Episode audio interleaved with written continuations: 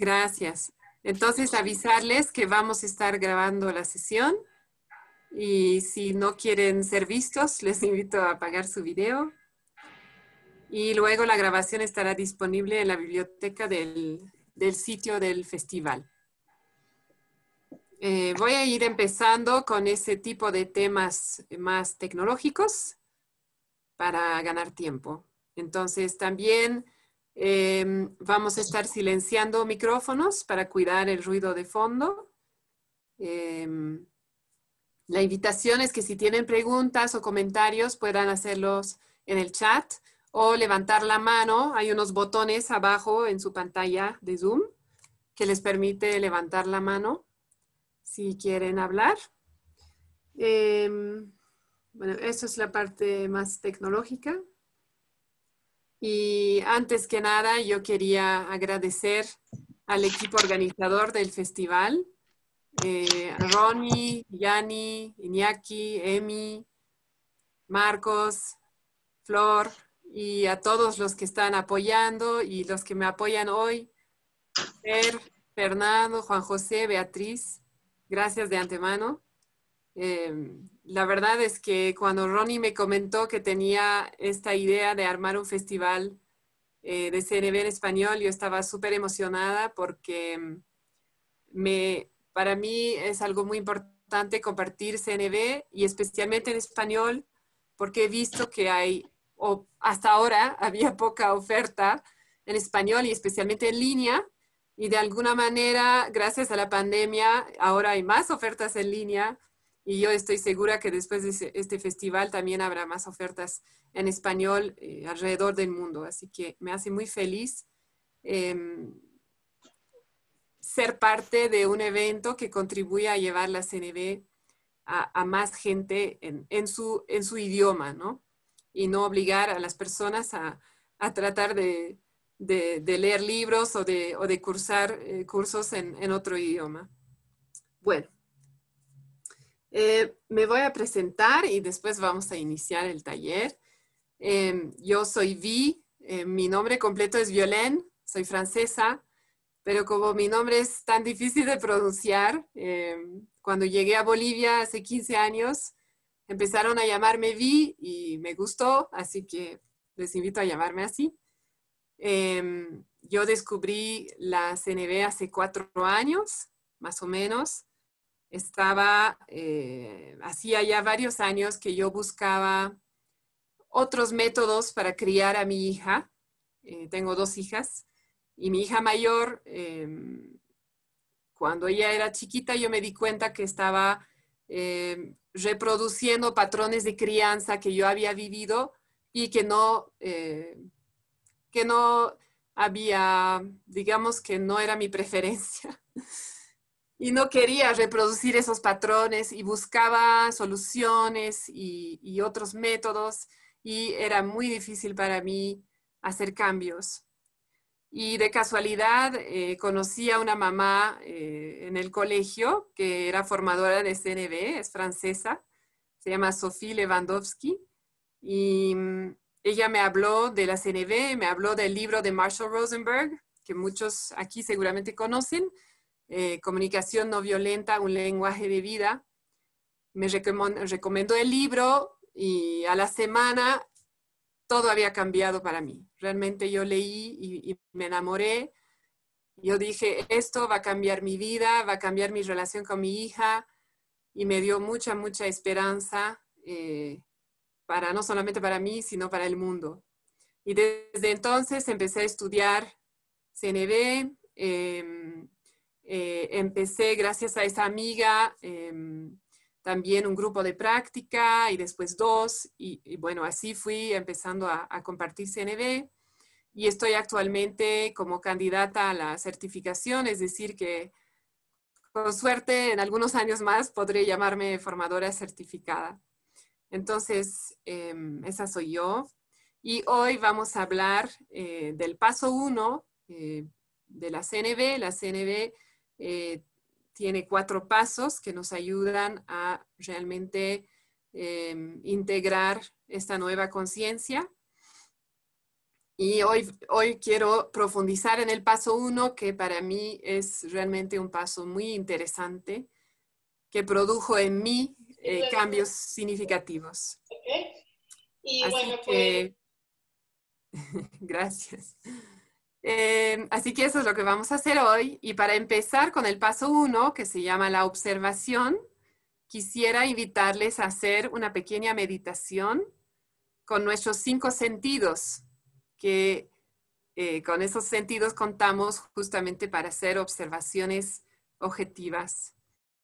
Entonces, eh, como todo en este taller y en CNB, por favor, siéntanse muy libres. Si no tienen ganas de cerrar los ojos, no los cierren. Si, si hay algo en la meditación que no les funciona, no lo hagan. Si no quieren hacer la meditación, también pueden estar en silencio durante ese tiempo. Eh, por favor, siéntanse muy libres. Entonces, la invitación eh, para las personas que quieran es poner sus dos pies en el piso y sentarse cómodamente y eh, bajar la mirada o cerrar los ojos. Y yo les voy a guiar eh, por esta meditación.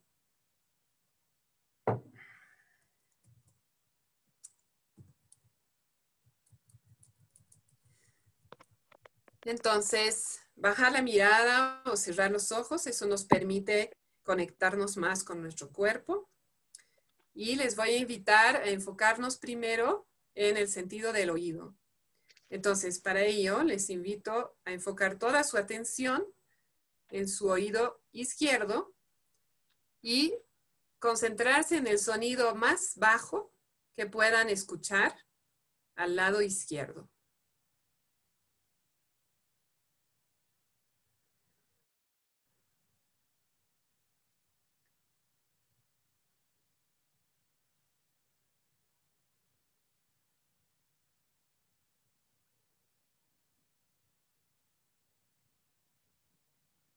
Ahora les invito a hacer lo mismo con el oído derecho.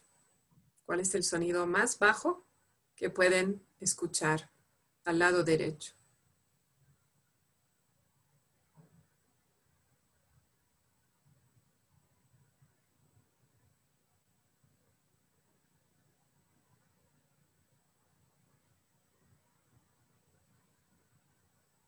Ahora, delante de ustedes, cuál es el sonido más bajo que pueden escuchar.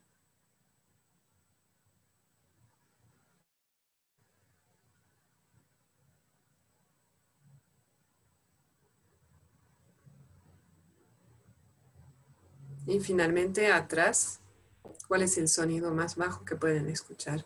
Atrás suyo.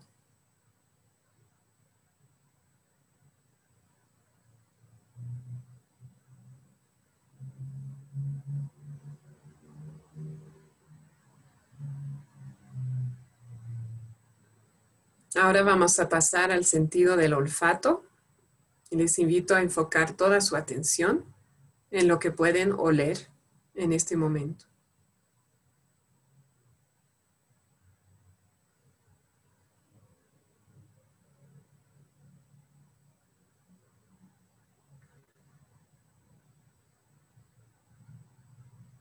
Ahora el sentido del gusto.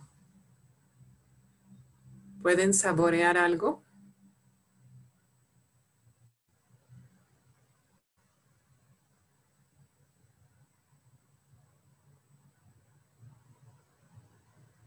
Ahora el sentido del tacto. Pueden tomar nota de la temperatura del aire contra su piel. ¿Cómo se siente?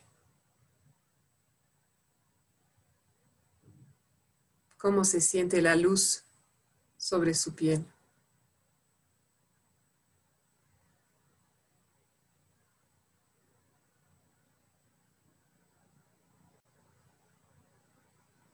La sensación del contacto de su piel con la ropa.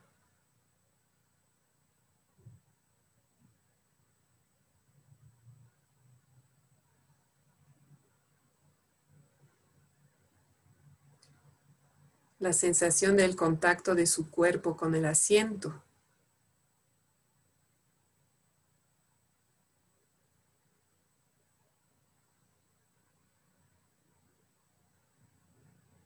Contacto de los pies con el suelo.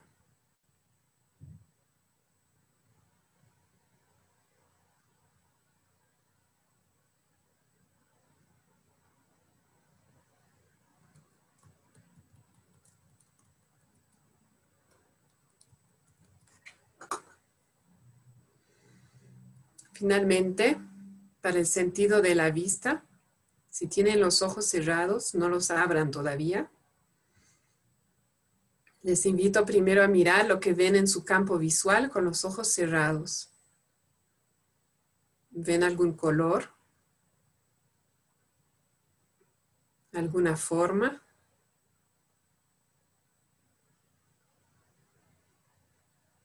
¿Hay movimiento?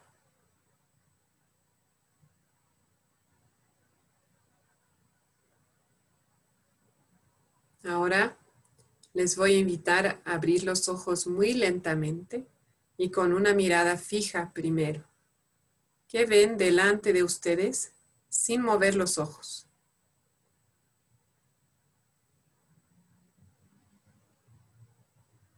Y con esa mirada, ¿qué pueden ver al lado izquierdo sin mover los ojos?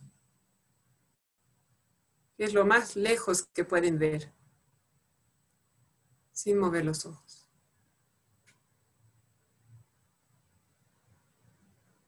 Ahora al lado derecho.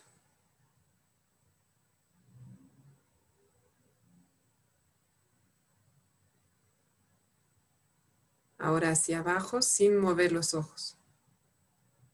¿Qué es lo que puedo ver hacia abajo?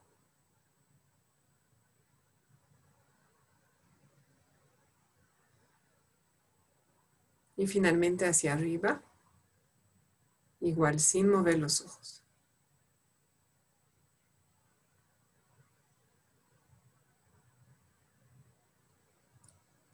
Y finalmente les invito a relajar su mirada y observar cómo se siente poder ver todas las caras frente a ustedes. O tal vez solo ven la mía, no sé. Yo sí veo a todos. Hmm.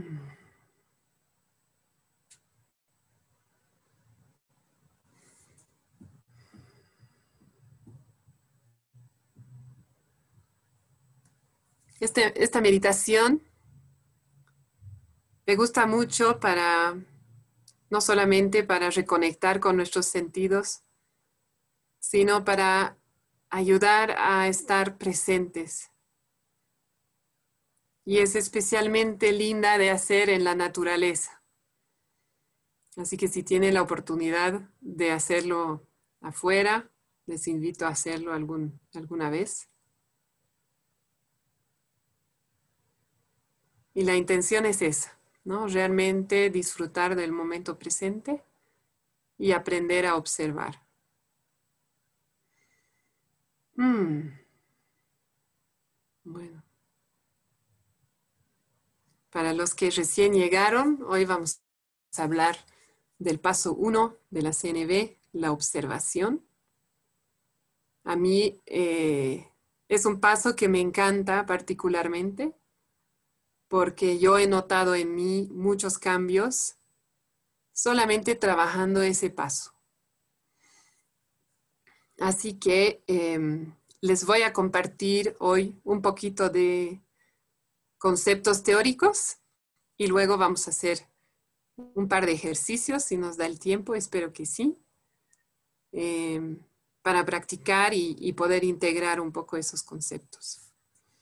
Eh, al inicio invité a las personas a que pongan dónde estaban y también un poco de su nivel de CNV. Así que voy a revisar un poquito. Veo que hay variedad, ¿no? Nivel básico, personas nuevas, otros que ya están varios años. Súper. Ok. Entonces, para las personas que ya están estudiando buen tiempo, tal vez los conceptos que voy a presentar eh, los sientan un poco básicos, Eh, yo espero que se animen a, quedarse hasta, hasta hacer el ejercicio porque, bueno, espero que el, ejercicio sí les aporte algo nuevo. Entonces, eh, voy a compartir mi, pantalla. Mm. A ver. Aquí está. Para hablar un poco de teoría y después vamos a, a practicar. Ok. ¿Se ve? ¿Me pueden dar así? ¿Sí se ve? Sí, ya súper. Gracias, Fer. Porque así no puedo ver, solo puedo ver a, a cuatro personas. Ok. Bueno, el objetivo de la sesión, ¿no? Es justamente esa práctica que vamos a hacer para que ustedes puedan realmente vivenciar cómo observar nuestros pensamientos, cuestionarlos y darles empatía en la medida en la cual vamos aprendiendo ese proceso en la CNB, nos puede ayudar a transformar nuestras sensaciones, nuestros sentimientos, nuestras reacciones y realmente entrar a lo que llamamos la conciencia de la comunicación no violenta en otras palabras, a conectar con nuestro corazón y poder actuar y responder desde otro lugar. Ese es el objetivo. Espero que se cumpla. bueno, aquí tengo un par de diapositivas con la, la base conceptual. Entonces, saber diferenciar los hechos, lo que son hechos, de nuestras evaluaciones, interpretaciones o juicios, es un paso muy importante en la comunicación no violenta. Y cuando hablamos de los cuatro pasos de la CNB, que no todos los entrenadores eh, comparten la CNB de esta manera, pero Marshall, eh, Marshall Rosenberg, el fundador, eh, armó esos cuatro pasos justamente para ayudarnos a conectar con nuestro corazón. Y esto es el paso número uno.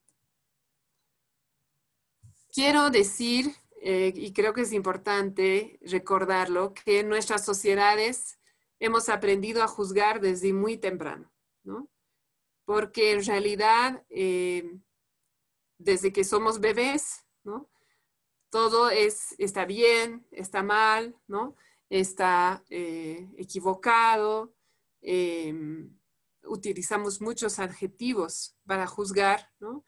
Y desde el bebé que está llorando sin parar porque tiene cólico, recibe juicios. ¿no? ¿Por qué? Porque así nos manejamos en la, sociedad, lastimosamente. Lo digo porque cuando aprendemos el paso uno, cuando es algo nuevo que aprendemos, eh, empezamos a darnos cuenta de cuánto juzgamos y a veces puede ser abrumador. Entonces quiero nombrar esto de que en realidad todos juzgamos porque eso es lo que hemos aprendido. Y lo, hemos integrado porque lo hemos aprendido desde muy temprano. Y los juicios no son malos, más bien nos pueden ayudar a tener un mejor entendimiento de qué pasa en nosotros. Así que los vamos a aprovechar con la CNB justamente para crecer en, en autoentendimiento.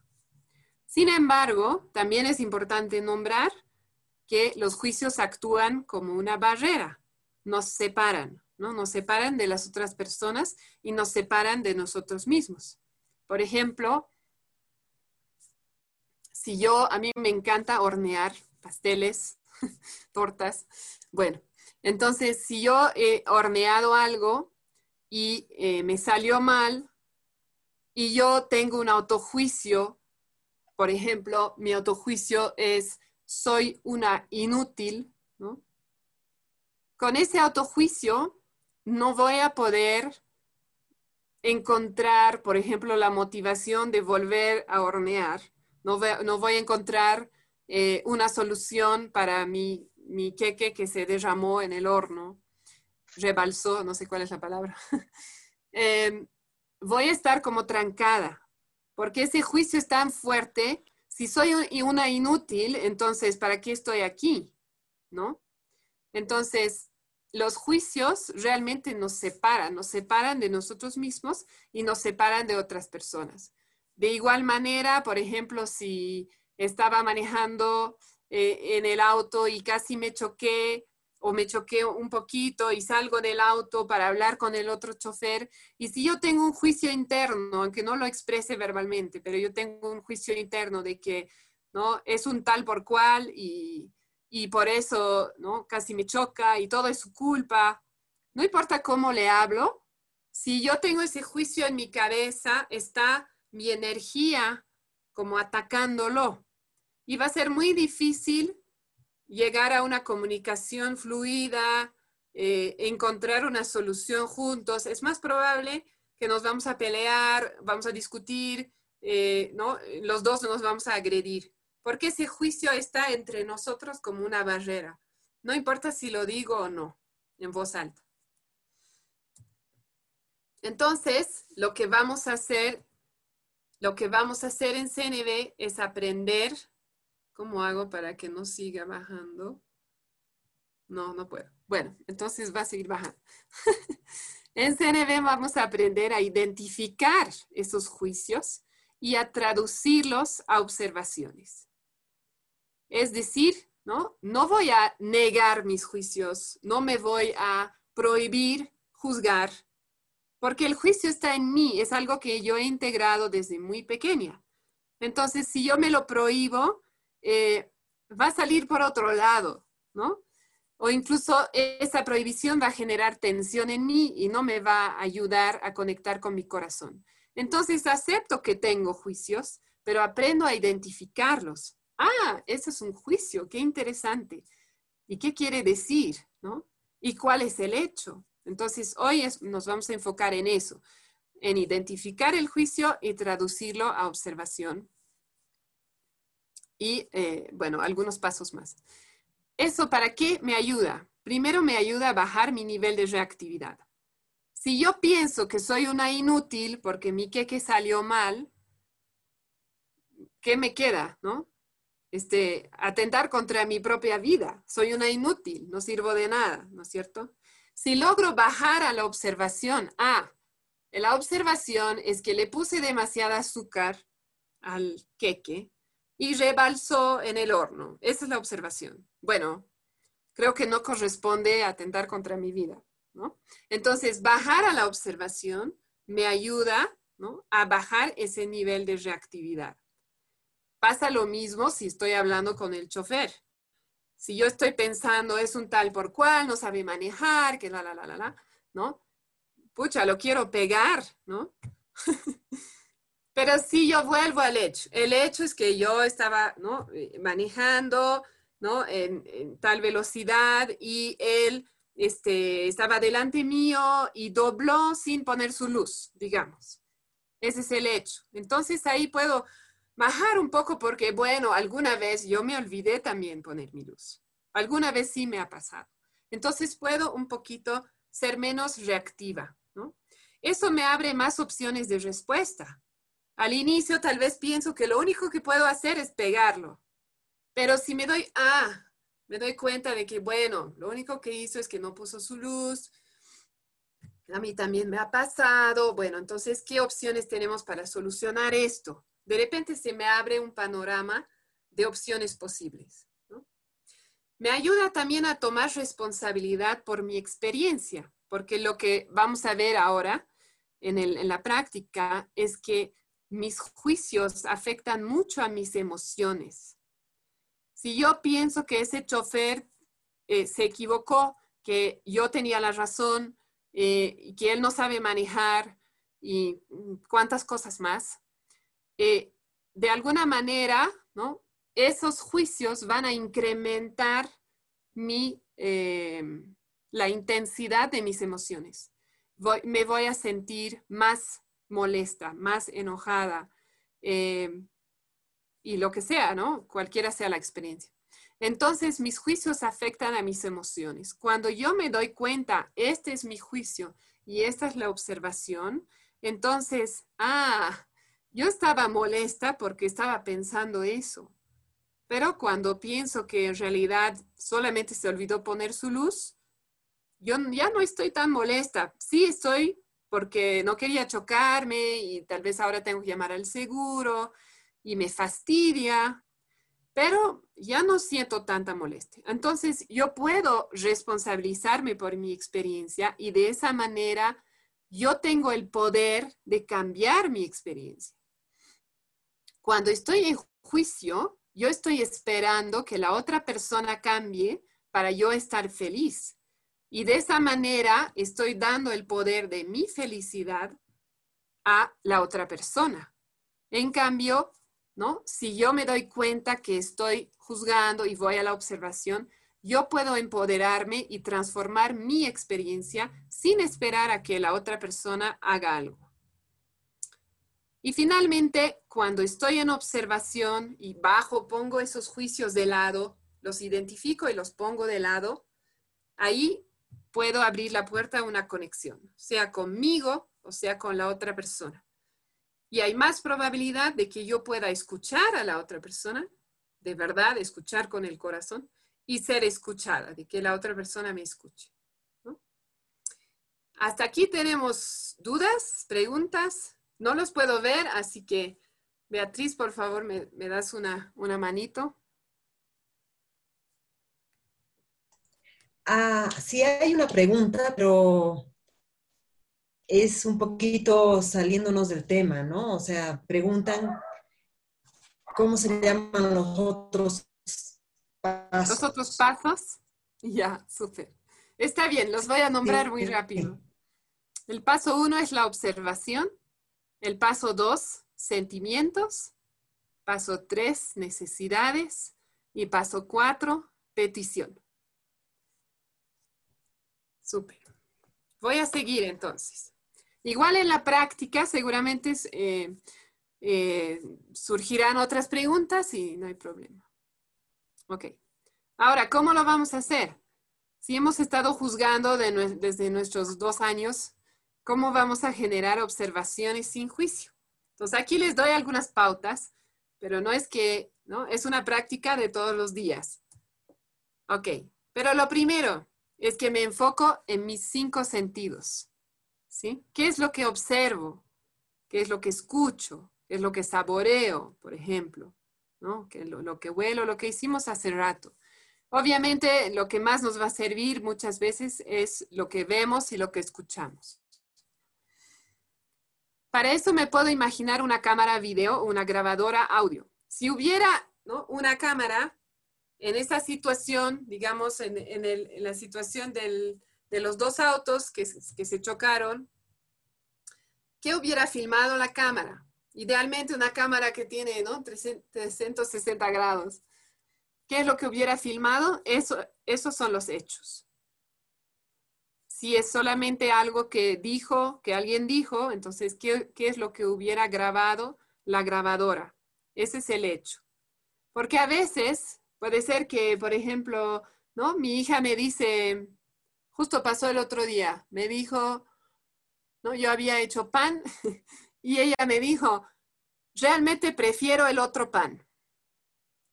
Pero la primera cosa que yo escuché no fue esa, la primera cosa que, fue, que yo escuché fue, está feo tu pan. Entonces vuelvo a ver qué es lo que me dijo. No, lo que me dijo es, prefiero el otro pan. Esa es la observación.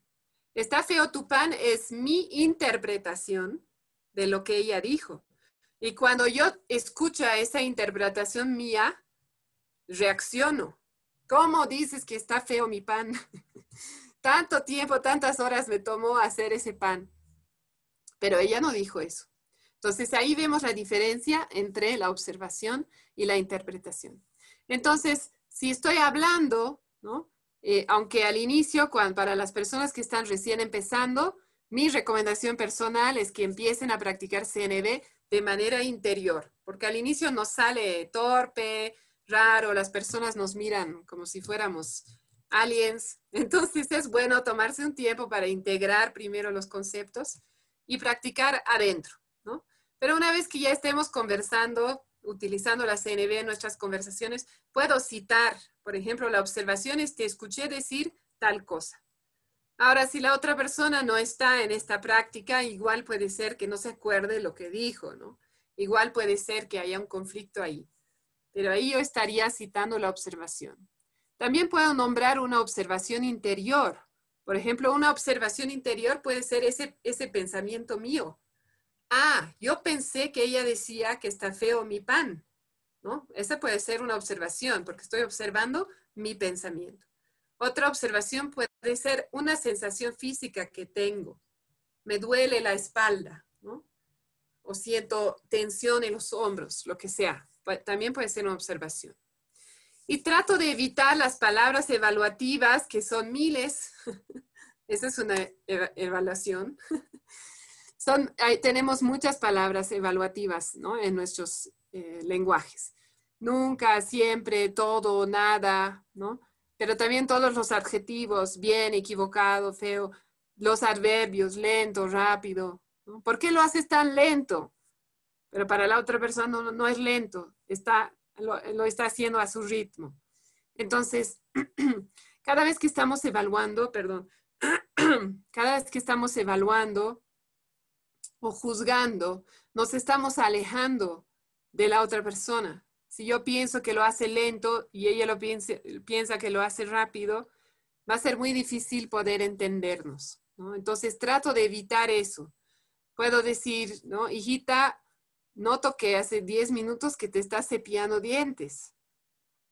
Eso puede ser una observación. Para mí eso es lento. Ella puede tener otra evaluación. E, ella puede decirme, quiero cepillar muy bien, no quiero tener caries. ¿No? Entonces, vamos a la observación para abrir la conexión. Y finalmente, evito los falsos sentimientos. Cuando hablemos de sentimientos, cuando decimos me siento, ¿no? Por ejemplo, engañada, explotada, menospreciada, excluida, o lo mismo en masculino, son juicios. Esos no son sentimientos, son juicios. ¿Cómo sé que son juicios? Porque asumen cierta intención de la otra parte. Si digo me siento engañada, estoy asumiendo que lo que hizo la otra parte fue para engañarme. Y tal vez fue un error, ¿no? Cuando voy al mercado y alguna fruta que yo compré, llego a casa y no está en mi bolsa, puede ser un error, puede ser un, engaño, puede ser que se me cayó en camino. Hay muchas opciones.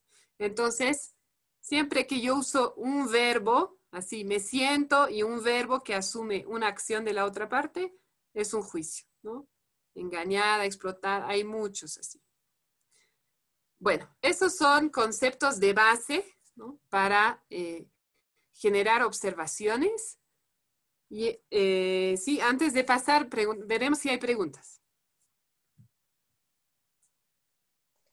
No, no hay más preguntas.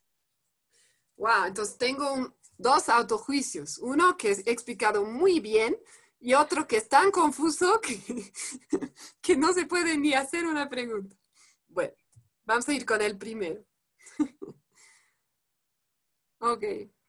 Entonces, yo les quiero proponer una pequeña actividad grupal que espero sea amena para practicar un poquito y luego vamos a hacer un ejercicio de reflexión más profundo. El ejercicio les voy a explicar y luego voy a volver a la sala y voy a dejar de compartir pantalla. ¿Cómo es el ejercicio? Alguien dice una frase yo voy a empezar con una frase, pero luego puede ser cualquier persona de la sala. Paso dos. ¿Es observación o es juicio? Las personas que piensan que es una observación pura, es un hecho, no hagan nada. Las que piensan que tiene un juicio o es un juicio, levantan la mano. Y luego, el paso tres, una de las personas que levantó la mano trata de traducir el juicio a una observación, a un hecho. Y ahí seguimos, porque al hacer esa traducción está diciendo una frase. Entonces, si alguien piensa que es juicio, levanta la mano y otra persona lo puede traducir. Y eso podemos hacer unos minutos para practicar y ver cómo nos va. ¿Tienen una duda sobre la, la actividad antes de que yo deje de compartir pantalla? ¿Puedes dar un ejemplo, por favor? Súper. Entonces, eh, Beatriz, ¿me ayudas con el ejemplo? Yo te voy a dar una frase, ¿sí? Y tú levantas la mano o no, ¿está bien? Ya. Ok, no es examen. por bueno, entonces mi frase es, el paso uno de la CNB es el más importante. Entonces, ¿estás, ¿eso es para levantar la mano? Eh, sí, o bueno, es juicio. Ajá, súper. Entonces, Beatriz levantó la mano porque piensa que es juicio. Ahora, ¿te animas a traducirlo? Eh, el primer paso de la CNB es uno de los cuatro pasos que tenemos diseñados. Ya, súper. Ahí, si yo pensara que eso es un juicio, yo levantaría la mano y seguimos. Si no, si nadie piensa que es juicio, entonces alguien se puede inventar otra frase. ¿Se entiende? ¿Sí? Ya. Probaremos. Lo- lo único es que está difícil esa traducción porque no sé si la, la traducción podría ser para Violén, el paso uno de la CNB es el más importante o Violén dijo o escuché que Violén dijo que lo más importante es el Sí. uno. También. Sí, gracias, Fausto. Quiero aclarar que la traducción no hay ni correcto ni incorrecto. O sea, en la traducción nos inventamos porque no conocemos el hecho, no sabemos cuál es el hecho. Así que pueden haber varias opciones. Y sí, las que dijo Fausto también, ¿no? Vi, dijo que, entre comillas, el primer paso es el más importante. Y ahí ya sería una observación. Gracias, Fausto. Perdón, ¿cómo que es, eh, ay, cómo que la observación puede ser cualquier cosa? Eh, porque ahorita nos vamos a inventar frases, ¿no? Y no sabemos cuál es el hecho, no lo conocemos. Entonces, Ah, está bien, ya entendí. Ok, ok, ok, ¿sí? listo. Ya. Gracias, Súper. gracias. ¿Alguna duda más? ¿No? Intentamos, le daremos un intento, a ver cómo nos va. Entonces, lanzaré otra frase. A ver. Em, en este festival, a este festival ha llegado gente em, de países en los cuales nadie conocía la CNB.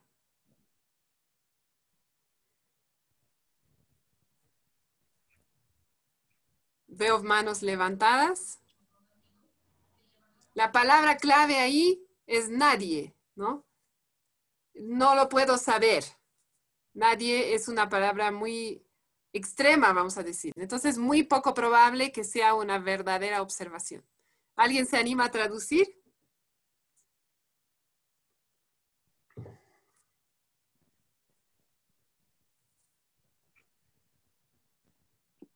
Eh, Edith,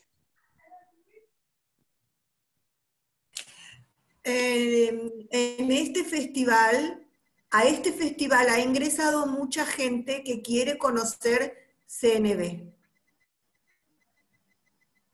Si creen que hay juicio ahí, levante la mano.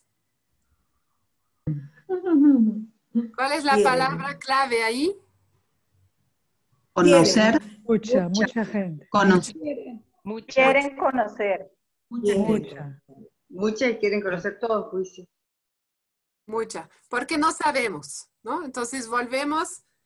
a- que ¿qué es quieren, lo que- quieren, porque eso es un sentimiento de la otra persona. Claro. Entonces, podría ser, ¿quién se anima a traducir? Yo, Valeria. ¿Yo? A Valeria. este festival ha llegado gente. Ajá. Está buenísimo. Anda, esta cuestión. Tampoco mucha, ha llegado gente. Súper. Dicho, Ah, este festival ha llegado Sí. gente que quería conocer, que conoce CNB y que no conoce CNB. Ajá. En este festival hay gente de muchos, hay gente de países latinos y europeos queriendo participar en el festival de CNB. A este festival ha llegado gente de todos los Ay, ¿por qué se países. escucha tan intermitente? A este festival ha llegado gente de todos los países con conocimiento de la CNB y quienes no conocen el CNB. Hay una palabra en esa frase. ¿Cuál es la palabra ahí? De todos los países. Todos, Todos. todos. Eh, Violén, la, te- la anterior dijo eh, países europeos y, y, sudameri- y americanos, sudamericanos, pero no, hay, hay, hay gente asiática también, o sea que un juicio. Yo he visto una mujer, de- una señora de la India. Ah, Ahí depende. Si tú dices, ha llegado gente de países europeos y latino, latinoamericanos, está bien. No estás diciendo solo de, ¿sí? O sea, no estás excluyendo otros países. O entre otros. Entre Pero está, otros. omiti- está omitiendo, o sea, el hecho no es real. Pero tampoco es falso. Exacto, sí, para ser Está incompleto. Entre otros. Ujú. Súper. Ya veo que han captado bien el concepto. ¿Una frase más sobre otro tema? ¿Alguien se anima? Mariana. Sí, en este festival eh, todas las propuestas son excelentes. Veo manos. Es un juicio. ¿Cuáles son las palabras de juicio? Todas. y excelente. Todas. Y excelente. Todas y excelentes. Porque yo puedo pensar que son excelentes y mi vecino puede pensar que no. ¿Sí? ¿Alguna frase así sobre otro tema?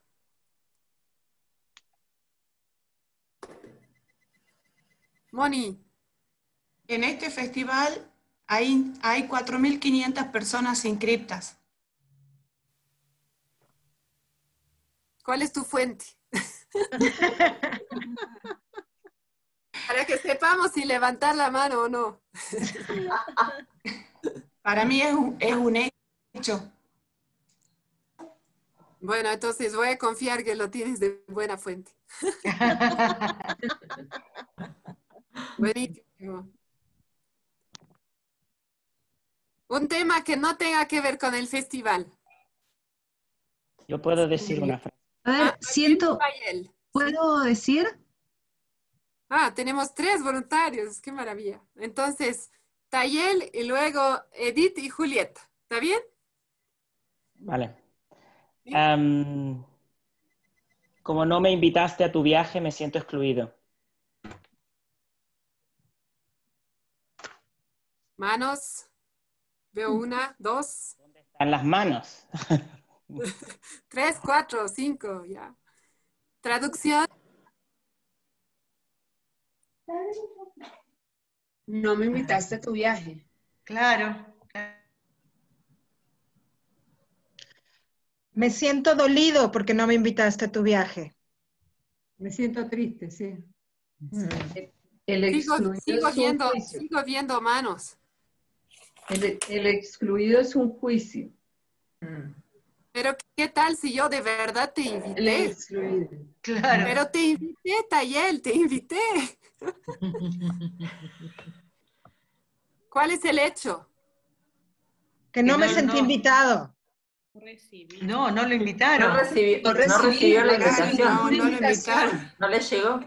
Y cuando Es- no recibí ninguna invitación, ni por email, ni por teléfono, ni me llama, nada, no, no recibí una invitación. Eso.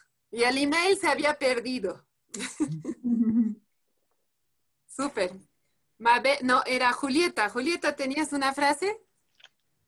Eh, sí, a ver, siento alegría de participar en el festival.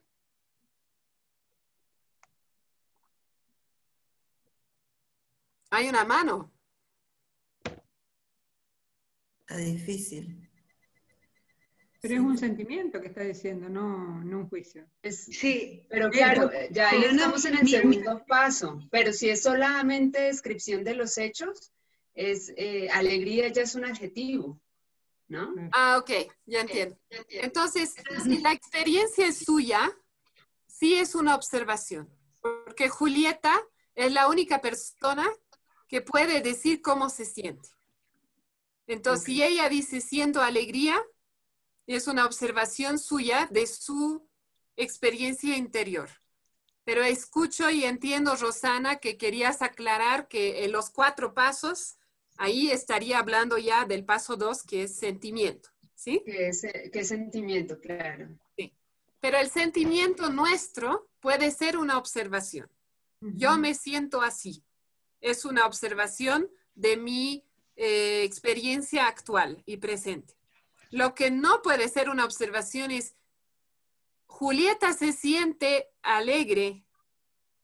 Lo que sí puedo decir es, Julieta acaba de decir que siente alegría. Pero si yo digo que Julieta se siente alegre, no sabemos si ella me lo dijo o yo estoy adivinando. cómo sabía que teníamos un conejo? Tenemos mi amor. un participante joven. ¿Tenemos un conejo? Tema. Acá. Lo siento. Está bien. Y Edith, querías, tenías una frase y con eso después les propongo cerrar el ejercicio y, Esta y frase. Mis vecinos hacen mucho ruido y me molestan. manos. Veo una, dos, tres, cuatro, cinco. ¿Cómo traducimos? Eh, podría ser eh, mis vecinos de arriba eh, ponen la música a 20 decibelios Sí. a las 10 de la noche. Oh, mis vecinos están en obra. Ajá. ¿Cómo? ¿Cómo dijo? Eso no se Mis vecinos están en obra. Ah, Me cuesta entender.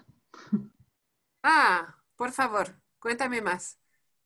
Porque eso no se ajusta a la realidad, al- a, lo que ella dice. Yo no, o sea, el Edith plantea que sus vecinos hacen ruido y le molestan. No sé cuál es la palabra clave que marca el juicio. Mucho ruido. Mucho ruido. Mucho ruido. Pero Mucho acaba de ruido. expresar la frase correcta. Dijo Edith, ¿La repites? Edith. Yo dije, mis No, no, no, no. Julieta, ¿dices lo que acabas de decir de que Edith dijo? Ay, me olvidé. Ok. Julieta Ay, dijo, eh, dijo, Edith dijo Edith que dijo que los vecinos hacen ruido y le molestan. Sí, Eso sería la frase. es una Eso sí observación. es una observación. Eso Ay, es una observación. Eso es una observación. Correcto. Es una observación porque estás citando a Edith. Ahora- Sin una embargo, duda. la frase, Tengo sin embargo, la frase que Edith frase. dijo, Ah, perdón. tranquila, sin embargo, la frase que Edith dijo sí tiene juicio. Sí. Porque la pregunta ahí es, ¿qué es mucho ruido? Para Sí, Edith exacto. puede ser mucho ruido un decibel, porque es muy sensible su oído. Genial, genial, gracias. Muy sensible también, juicio. Sí. Y así Yo- seguimos. No, no, no. Está explicando el por qué tu frase tiene juicio. Maya, Gracias, Maya, perdón. Seguimos Maya. jugando. Es bueno el Por juego. eso le, por eso le O sea puse que- la palabra mucho para ver el juicio. Y lo vimos era- mucho. Si yo digo oigo muchos ruidos Igual. arriba de mí, sería una observación. ¿no? Sí. No, No, porque hay mucho mucho también. también. Ruido. La palabra mucho denota Ahí su la- juicio. y si decís, ahí, ahí, ahí Edith está diciendo algo que ella escucha. Escucho mucho ruido. Y quizás una posibilidad, Vi o Edith, eh, mis vecinos as- eh, hablan, no sé, hablan, cosas en un, en un, un volumen más fuerte de lo que estoy acostumbrada. Exacto. O de lo que a mí me agrada. O que- Entonces o ahí- que, o que está bien para mi sueño, o para que yo pueda leer, algo así. Sí. y si Porque ahí estás tomando responsabilidad de tu experiencia de manera muy clara. Porque si le dices a tu vecino, oigo mucho ruido de tu departamento, lo más probable es que tu vecino va a decir, ¿cómo? Yo no estoy haciendo mucho ruido. Pero si le dices, oigo más, ¿no? Oigo eh, más ru- ruido o oigo tu música en un volumen más alto de lo que a mí me gusta, ahí estás tomando responsabilidad sobre tu experiencia, ¿no? Entonces, estamos viendo que hay muchas maneras de expresar los hechos. Y cuando es nuestra experiencia interior, es importante aclarar que se trata de mi experiencia interior, ¿no? Eh, muchas veces no podemos decir el vecino ha puesto su música a tantos decibel, no sé cómo se llama, porque no tenemos la, la información, ¿no es cierto? Entonces ahí siempre tenemos la opción de volver a nuestra experiencia interior.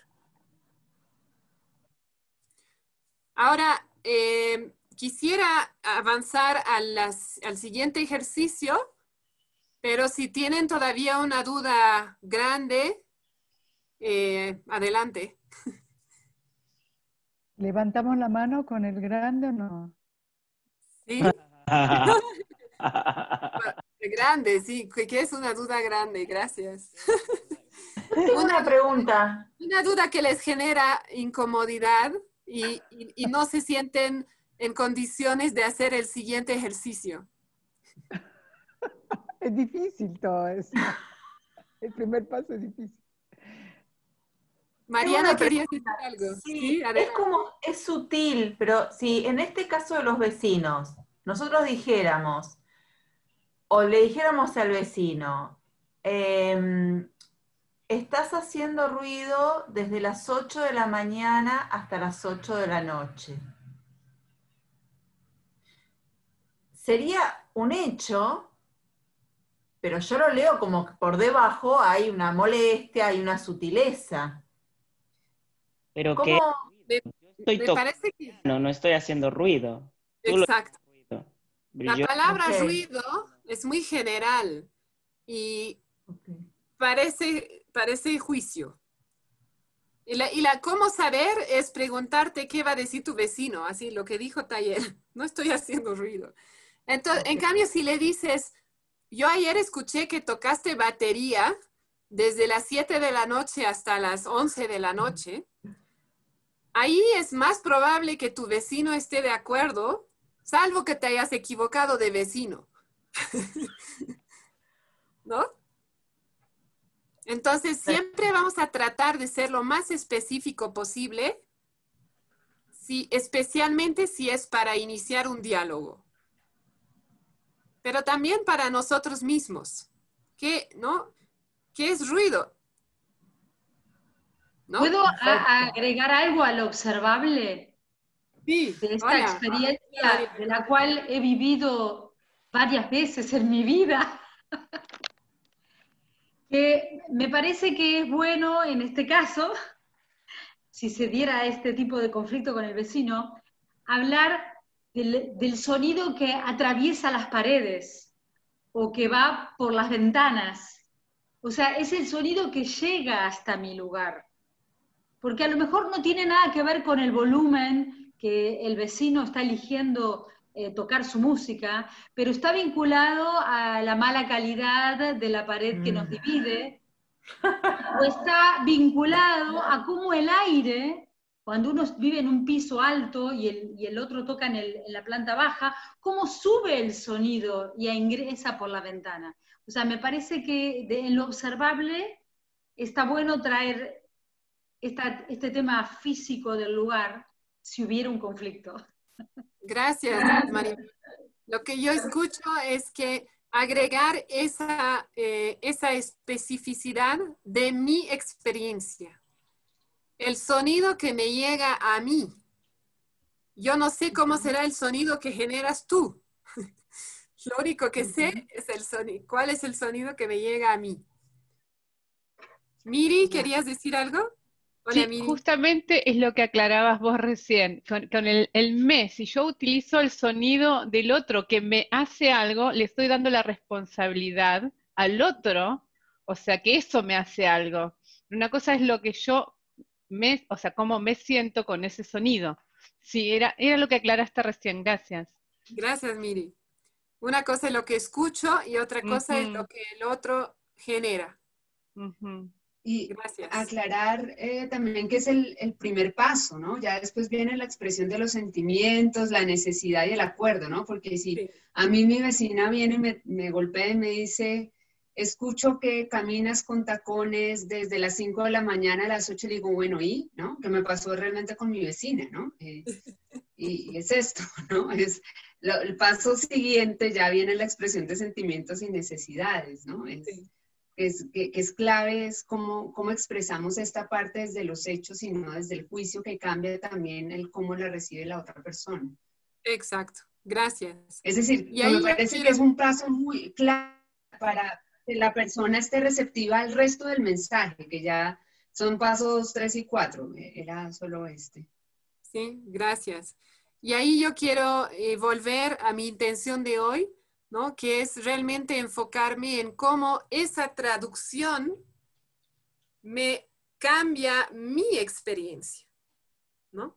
Entonces, cuando yo empiezo con, escucho mucho ruido de donde, ¿no? De donde los vecinos, me voy a sentir molesta, enojada y toda la gama, ¿no? Frustrada, cansada, no puedo dormir, etcétera, etcétera. Y cuando traduzco eso a, escucho que, ¿no? El vecino estuvo tocando batería de 7 de la noche hasta las 23, o lo que sea. Ahí puedo abrir un pequeño espacio en mí para bajar un poquito esa molestia. Sigo molesta, porque para mí 11 de la noche para tocar batería es tarde. Para mí, es, ¿no? es una experiencia mía. Pero a las 7 no me molesta. Entonces, ahí puedo acercarme cuando ya llegue el momento del diálogo, puedo acercarme al vecino con otra energía mía, ¿sí? En cambio, si no hago este paso de la traducción, lo puedo decir muy bonito, lo puedo decir igual, pero estoy con esa energía de que ah, mucho ruido y es inconsiderado y bla, bla, bla, ¿no? Entonces, hoy quiero realmente que ustedes puedan experimentar ese cambio interior y especialmente para las personas que recién están conociendo la CNB, antes de estar pensando en iniciar el diálogo con mi vecino, primero voy a trabajar los pasos de la CNB en mí, ¿no? Y realmente integrarlos y sentir cómo cambia mi energía antes de animarme a, a ir a hablar con el vecino. Entonces, ahora quisiera proponerles eh, una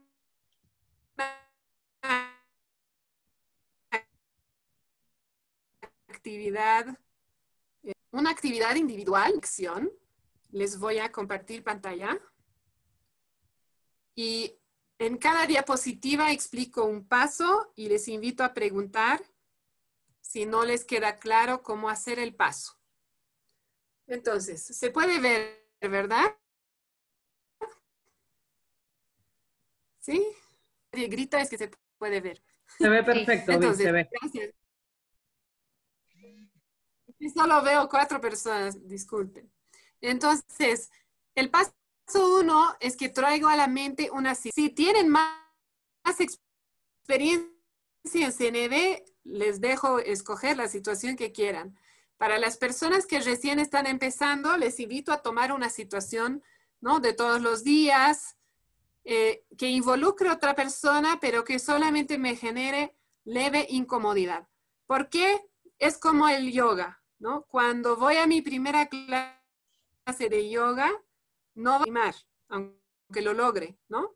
Eh, voy me va a tomar varias clases de yoga hasta poder tener los músculos para poder esa, hacer esa pose y, y muchas más. En CNB es similar. Si yo empiezo a usar la CNB para eh, mi relación de pareja que está a punto de, ¿no? Estoy a punto de separarme, o para mi problema con mi mamá, que hace 30 años que tengo ese problema. Si recién estoy aprendiendo la herramienta y la quiero aplicar a situaciones muy grandes, lo más probable es que me voy a sentir abrumada, no voy a conseguir el resultado que quisiera y me voy a desanimar de aprender la herramienta más. Entonces, mi recomendación es empezar con lo que es más pequeño para ir practicando de una manera más segura, para no lastimarme y para ir formando y, mejorando esos músculos. Entonces, eh, yo les voy a dar un ejemplo en, cada paso de una situación real. Eh, mm, les voy a dar mi ejemplo. Estoy pensando si les doy el ejemplo primero o les dejo pensar primero. voy a dar mi ejemplo primero.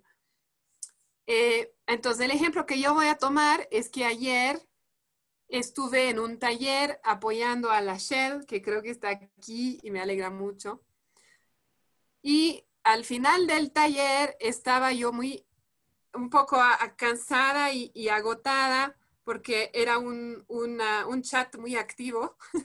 Entonces estaba eh, un poco abrumada por la cantidad de mensajes y que estaba viendo en el chat y alguien me preguntó, ¿cuál es el nombre de tu taller que vas a dar mañana? Y yo no me acordaba. y yo dije, no sé. Entonces esa es mi situación, que vamos a ir trabajando al mismo tiempo que ustedes. Entonces yo les invito a tomar una situación y si quieren realmente ponerse en la situación, pueden cerrar los ojos para como volver un poco a esa situación y, a la, la, incomodidad o lo que les genera.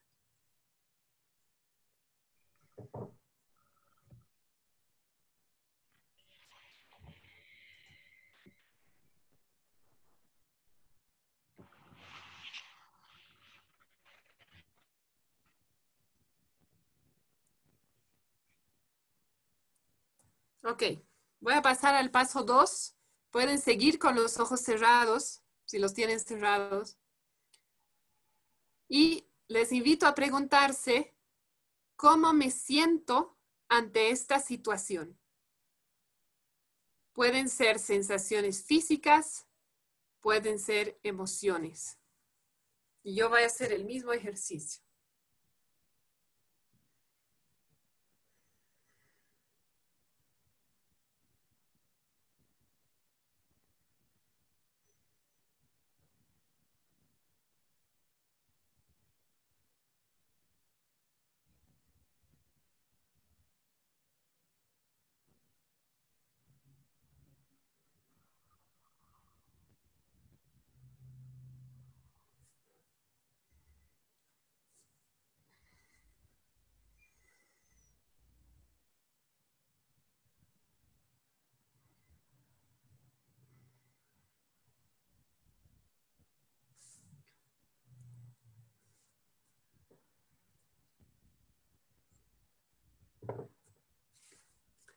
En mi caso, yo puedo decir que cuando pienso en eso, eh, siento vergüenza y aquí me duele esta parte de la cara.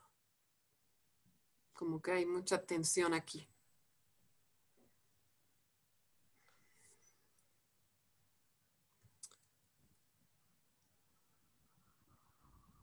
Puedo pasar al paso 3 si no griten. Eh, puedo. Em, eh, yo puse contrariada o molesta de tener que elegir. Ahí no hay una emoción sentir, pero, o sea, como miedo o enojo, pero podría ser contrariada o molesta. En ese molesta no sé si queda como un sentimiento, ¿puede ser? Sí, sí, claro. Ok. Sí, gracias. Ok, paso tres. ¿Cuáles son los pensamientos que me surgen en relación a esta situación y me generan malestar? Identifico y los anoto. Si tienen para anotar, es una invitación, no hay obligación. En mi caso, por ejemplo, eh, pensamientos de qué van, a, pensar de mí. Eh, van a pensar que, que no estoy preparada para mi taller de mañana. Mm, eh, había un pensamiento de no quiero ni decirle a mi esposo. Mm, y se van, tal vez algo como que se van a hacer la burla de mí.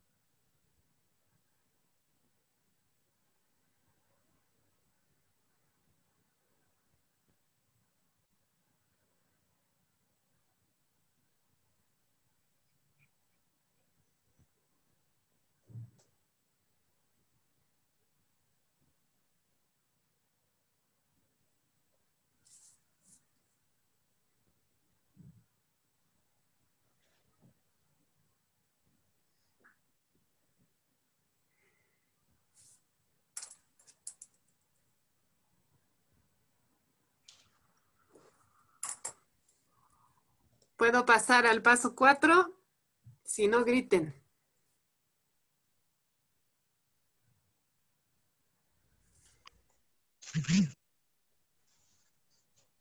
Sofía, ¿tienes una duda? ¿No? ¿Sí? Ok. ok. Bien. Paso 4. De esos pensamientos que yo he identificado, hay uno que resalta, que es más fuerte o más insistente, o que me genera más dolor, tal vez más, que me genera más emoción de algún tipo.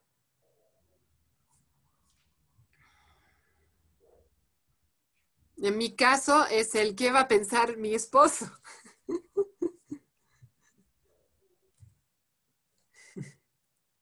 ¿O qué va a decir?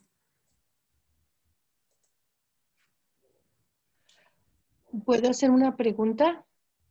Sí, claro. Perdón, este, estos pensamientos pueden volver a ser juicios, ¿verdad? En realidad nuestros pensamientos son juicios, porque Ah, son, son interpretaciones. Ya, ok, muchas gracias. ¿Eso aclara? ¿Sí? Eso aclara todo. Gracias.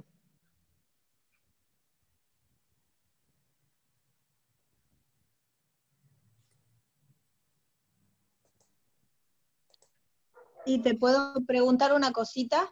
Claro. Em, ¿Los pensamientos también pueden tener implícitas emociones o está mal hecho? Va, mal ya es un juicio, pero yo puse pensamientos de miedo a perder su amistad, por ejemplo. Entonces el pensamiento podría ser, por ejemplo, eh, hay un riesgo de que voy a perder su amistad. ¿Algo así? Ajá, usar la palabra riesgo en vez de miedo. Sí. O sea, no poner el sentimiento aquí, sino cuál es el, cuál es el pensamiento que te da miedo. Es lo voy a perder o voy a perder su amistad. Ese es el pensamiento que me genera miedo, ¿sí? Puede ser. Eh,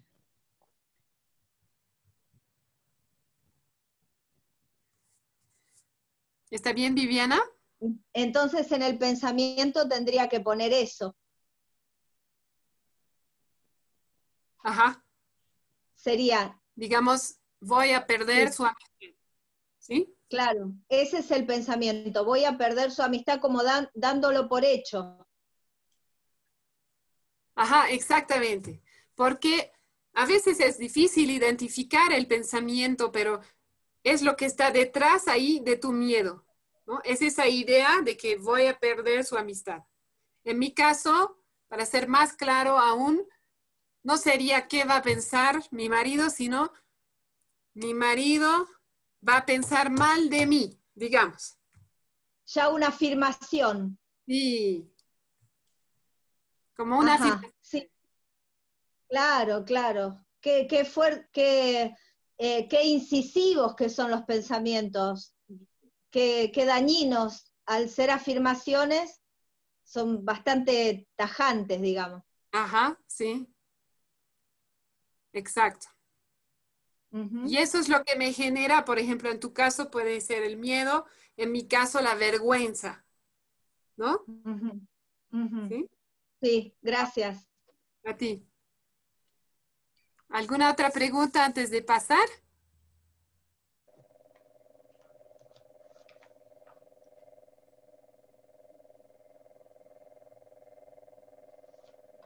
Ok, paso 5. Ahora que tengo un pensamiento principal, le aplico esta pregunta, que no es mía, es una pregunta de Byron Katie, pero me parece que se alinea bastante con la CNB. ¿Es cierto eso? En mi caso, ¿es cierto que mi marido va a pensar mal de mí si le cuento?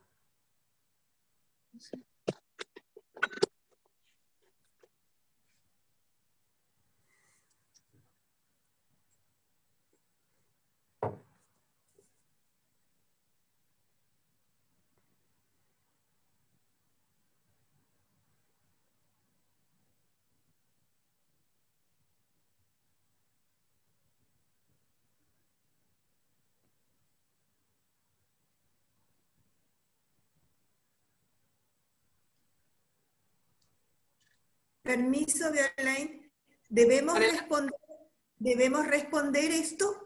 ¿Es cierto eso? ¿Lo respondemos escrito? Sí, o sea, Gracias. lo respondes por escrito o interiormente, ¿no? Sí, gracias. Entonces, sí, gracias. En mi caso, es cierto que mi marido pensará mal de mí. no sé, es mi respuesta. Ah, eso te iba a preguntar, Vi. Uno, la respuesta puede ser no sé. Sí. Gracias.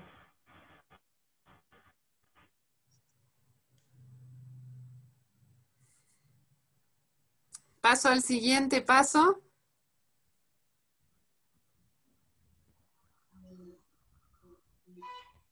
Ok, paso 6. Si respondí que sí, si yo, si yo dije sí, mi marido va a pensar mal de mí. O si dije no sé, también podría, podría usar este paso. Aplico la siguiente pregunta.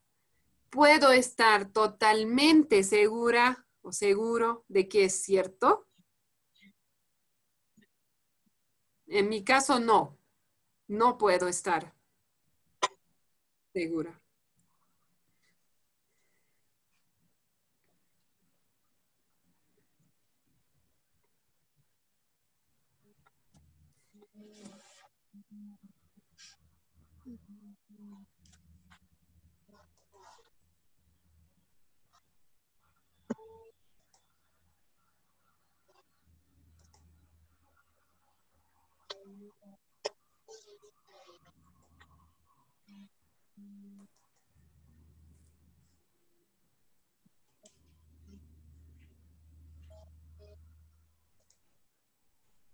Voy al siguiente paso.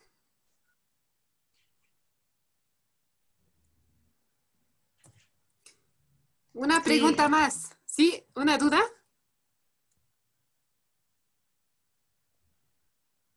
¿Alguien quería hablar?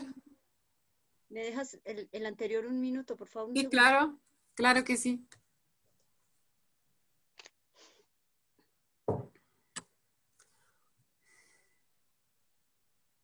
5.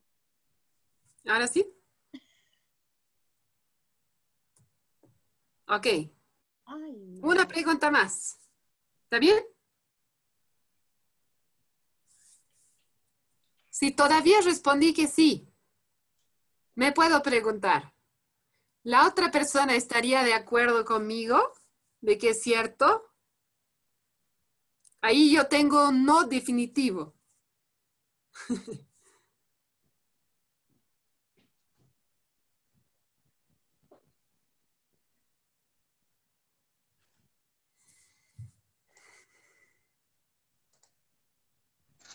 ¿Puedo hacer una pregunta? Claro. Si es que esa, eh, en la respuesta, la otra, o sea, la respuesta de la otra persona puede ser de ponerse como una barrera. como- yo puse cuando mi hermana deja eh, sucio el baño, como con pelos. Entonces, siempre lo hace. Pero si yo le voy a preguntar, me va a decir que no, no, nada que ver, que siempre lo, lo limpio. Y cada vez que voy al baño, de hecho todavía veo eh, la marca. Eh, ella tendría, o sea, yo tengo que ponerme en el pensamiento de ella. Eh, o sea, aquí el objetivo de la pregunta es ayudarte a ver si tu pensamiento es un juicio o si es una observación. ¿Sí? Entonces, si, por ejemplo, si tu pensamiento es, mi hermana siempre deja cabello en el baño o en el, ¿cómo se llama? Lavamanos. Si ese es tu pensamiento, esta pregunta te ayuda a ver, ¿no? Es como que esas tres preguntas tienen el objetivo de ayudarte a ver si hay juicio en tu pensamiento, que en general lo hay. ¿Sí? Ahora, es posible que si tú le das la observación, igual tu hermana no esté de acuerdo. ¿Sí? O sea, la observación no va a ser una garantía 100% de que la otra persona esté de acuerdo. ¿Sí? Y, eso, y, y con esta pregunta tengo que analizar si es que va a estar de acuerdo o no. Ajá, O sea, si si- tú le dices, Si me, siempre si encuentro tu cabello en lavamanos. Claro. Y, y ¿Estaría la otra acuerdo? persona me puede decir, claro, yo le puedo decir que no, no estaría de acuerdo. Aunque Ajá. igual es una observación, ¿claro? O sea, tú le pones no. ¿Sí? Y ahorita vamos a, ahorita vamos a hacer la traducción a la observación. perfecto. ¿Sí? Gracias. Eh, Vi, hay, hay una preguntita, eh, si podías repetir el paso 6. Oh, claro que sí. Vuelvo al paso 6. Si en el paso 5 dije sí o dije no sé, entonces me pregunto, ¿puedo estar totalmente segura o seguro de que es cierto mi pensamiento? ¿No? En mi caso, mi pensamiento, mi marido va a pensar mal de mí. ¿Puedo estar totalmente segura de que es cierto? Mi respuesta es no. ¿Puedo hacer una pregunta? Por favor. Cuando, cuando Sofía, ella vuelve sobre la problemática, me pareció que nos desviábamos de dónde venía el 5, porque el paso 5 no se refería a la cuestión, sino lo que yo pensaba de la cuestión que había sucedido, del hecho banal. Yo me quedé cuando, ¿qué pienso yo de lo que sucedió? Y luego me pregunté si había un pensamiento principal que resaltaba, me lo contesté, una situación así es desconsiderado y egoísta. Luego el sí, esto es cierto, yo digo, no sé, no la conozco, no sé su accionar. Entonces yo paso 6, paso 7, no respondí porque era si uno había dicho que sí, que estaba segura que era cierto. Así que acá me corrí, volví a la causa y no al hecho y no al pensamiento. No sé cómo volver. Ok, voy a volver atrás. ¿Sí? Y Sofía, te pregunto si estarías dispuesta a compartir tu pensamiento, solo si quieres. ¿Sí? Sí. Súper. A- Em, Gracias. Bueno, mi- em, pensamientos que mi hermana siempre... o sea, ¿El paso uno o el pensamiento del cuatro? Aquí el paso cuatro, el pensamiento principal. Ah, perdón, ya. ¿Te podrías devolver hasta el 2, por favor? Ah, ok. Entonces, ¿está bien? ¿Estás de acuerdo, Sofía? Con que hagamos con ejemplo, ¿sí? Bueno, paso dos, ¿sí? ¿Cómo te Ya, sientes? Em, son, bueno, el, ejemplo es que encuentro pelos de, de- pelos de mi hermano en la ducha. ¿Cómo me siento? Con malestar y repulsión. ¿Ok? Paso tres. ¿Cuáles son tus pensamientos? Que nunca limpia, siempre los deja en la ducha y no me gusta verlos. Excelente. ¿Cuál es el pensamiento principal? Principal es que siempre los deja en la ducha. Ese es el, que- el más insistente en ti. Claro. O sea, el más insistente, pero entiendo es que, que el más se repite. Sí, puede ser el que más se repite o el que más te estimula. Que cada vez que te viene ese pensamiento, ¡ah! Otra vez estás. Mm, Sí, sea, el hecho es que siempre lo hace. Pero claro, mi pensamiento eh, eh, va más al lado, me di cuenta que eh, me identifica más el malestar, como el sentimiento. Entonces, podría ser que no me gustan verlos. Ese sería mi pensamiento principal. El que a mí no me gusta antes- verlo, o tiene que ser el hecho. No, aquí no es el hecho, aquí es tu ¿Cómo? pensamiento. Aquí no es el hecho, aquí es tu pensamiento. Sí, Entonces, ¿cuál es el pensamiento que más te, cuando lo piensas, te genera más intensidad de emoción? Que no me gusta verlos. Eh. Qué, buena- qué interesante ejemplo, porque en realidad es, un, es como tu experiencia, ¿no? No me gusta verlos, es como tu experiencia. Pero a- al inicio dijiste un- otro pensamiento eh, en el paso Nunca limpia. 3. Eso, nunca limpia. Sí. ¿Sí? Y había otra cosa más. Nunca limpia, siempre los deja en la ducha y no me gusta verlos. Ya. Hmm.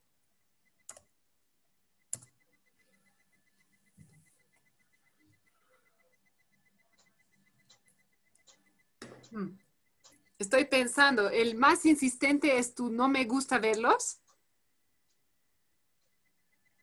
Se cortó un poco. Ah. El más insistente de tus pensamientos es no me gusta. Claro, no me gusta verlos. Aunque estoy entre, me- entre los dos que siempre, como que siempre los deja ahí y el que no me gusta verlos. Como Ya. que En este caso. Estás entre los dos. Bueno, me, me- me ayuda porque estoy viendo que con, con un pensamiento que ya toma responsabilidad de mi experiencia, este ejercicio no va a funcionar. Ya. ¿Sí? Eh, Entonces- Violén, ¿Sí? no, no sé si puede contribuir una visión, algo que me viene sobre esto. Que a lo mejor él no me gusta verlo, eh, está implícito y no me responde y no se da cuenta y no detecta la bronca que me da ver el, el pelo en el baño. O sea, como que el juicio está en y él no se da cuenta que no me gusta. Es una pregunta que me hago. Yo tengo otra.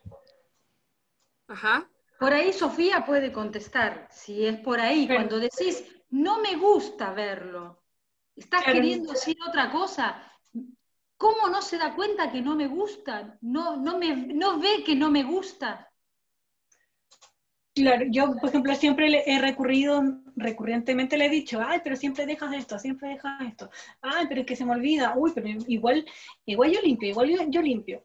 Y es recurrentemente me di cuenta que a mí no me molesta el desorden, no es que sea por desorden, que es el caso de mi.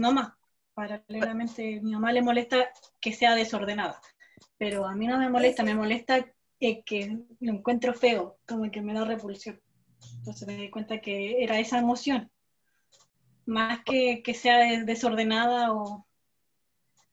Eh, permiso. Entonces, ¿Puedo mm, por eso estoy en el, eh, en- eligiendo bien cuál es el pensamiento principal. Recurrente. Podría ser el pensamiento de repulsión, porque lo está. mm, Tengo una duda.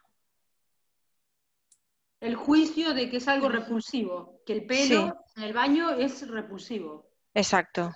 Pero eso es una apreciación muy personal. Claro, es un juicio. es. A, mí los me- pensamientos son juicios. a mí me resuena que sería, como dijo recién, que ella es desordenada. Y entonces ahí luego se puede pensar si eso es cierto, si la persona acuerda con esto que yo estoy pensando de ella. No sé. Eh, Lo que pasa es que la hermana no está, la hermana, tu hermana Sofía no está viendo tu necesidad. Tal vez nunca le pudiste decir claramente, hacerle un pedido.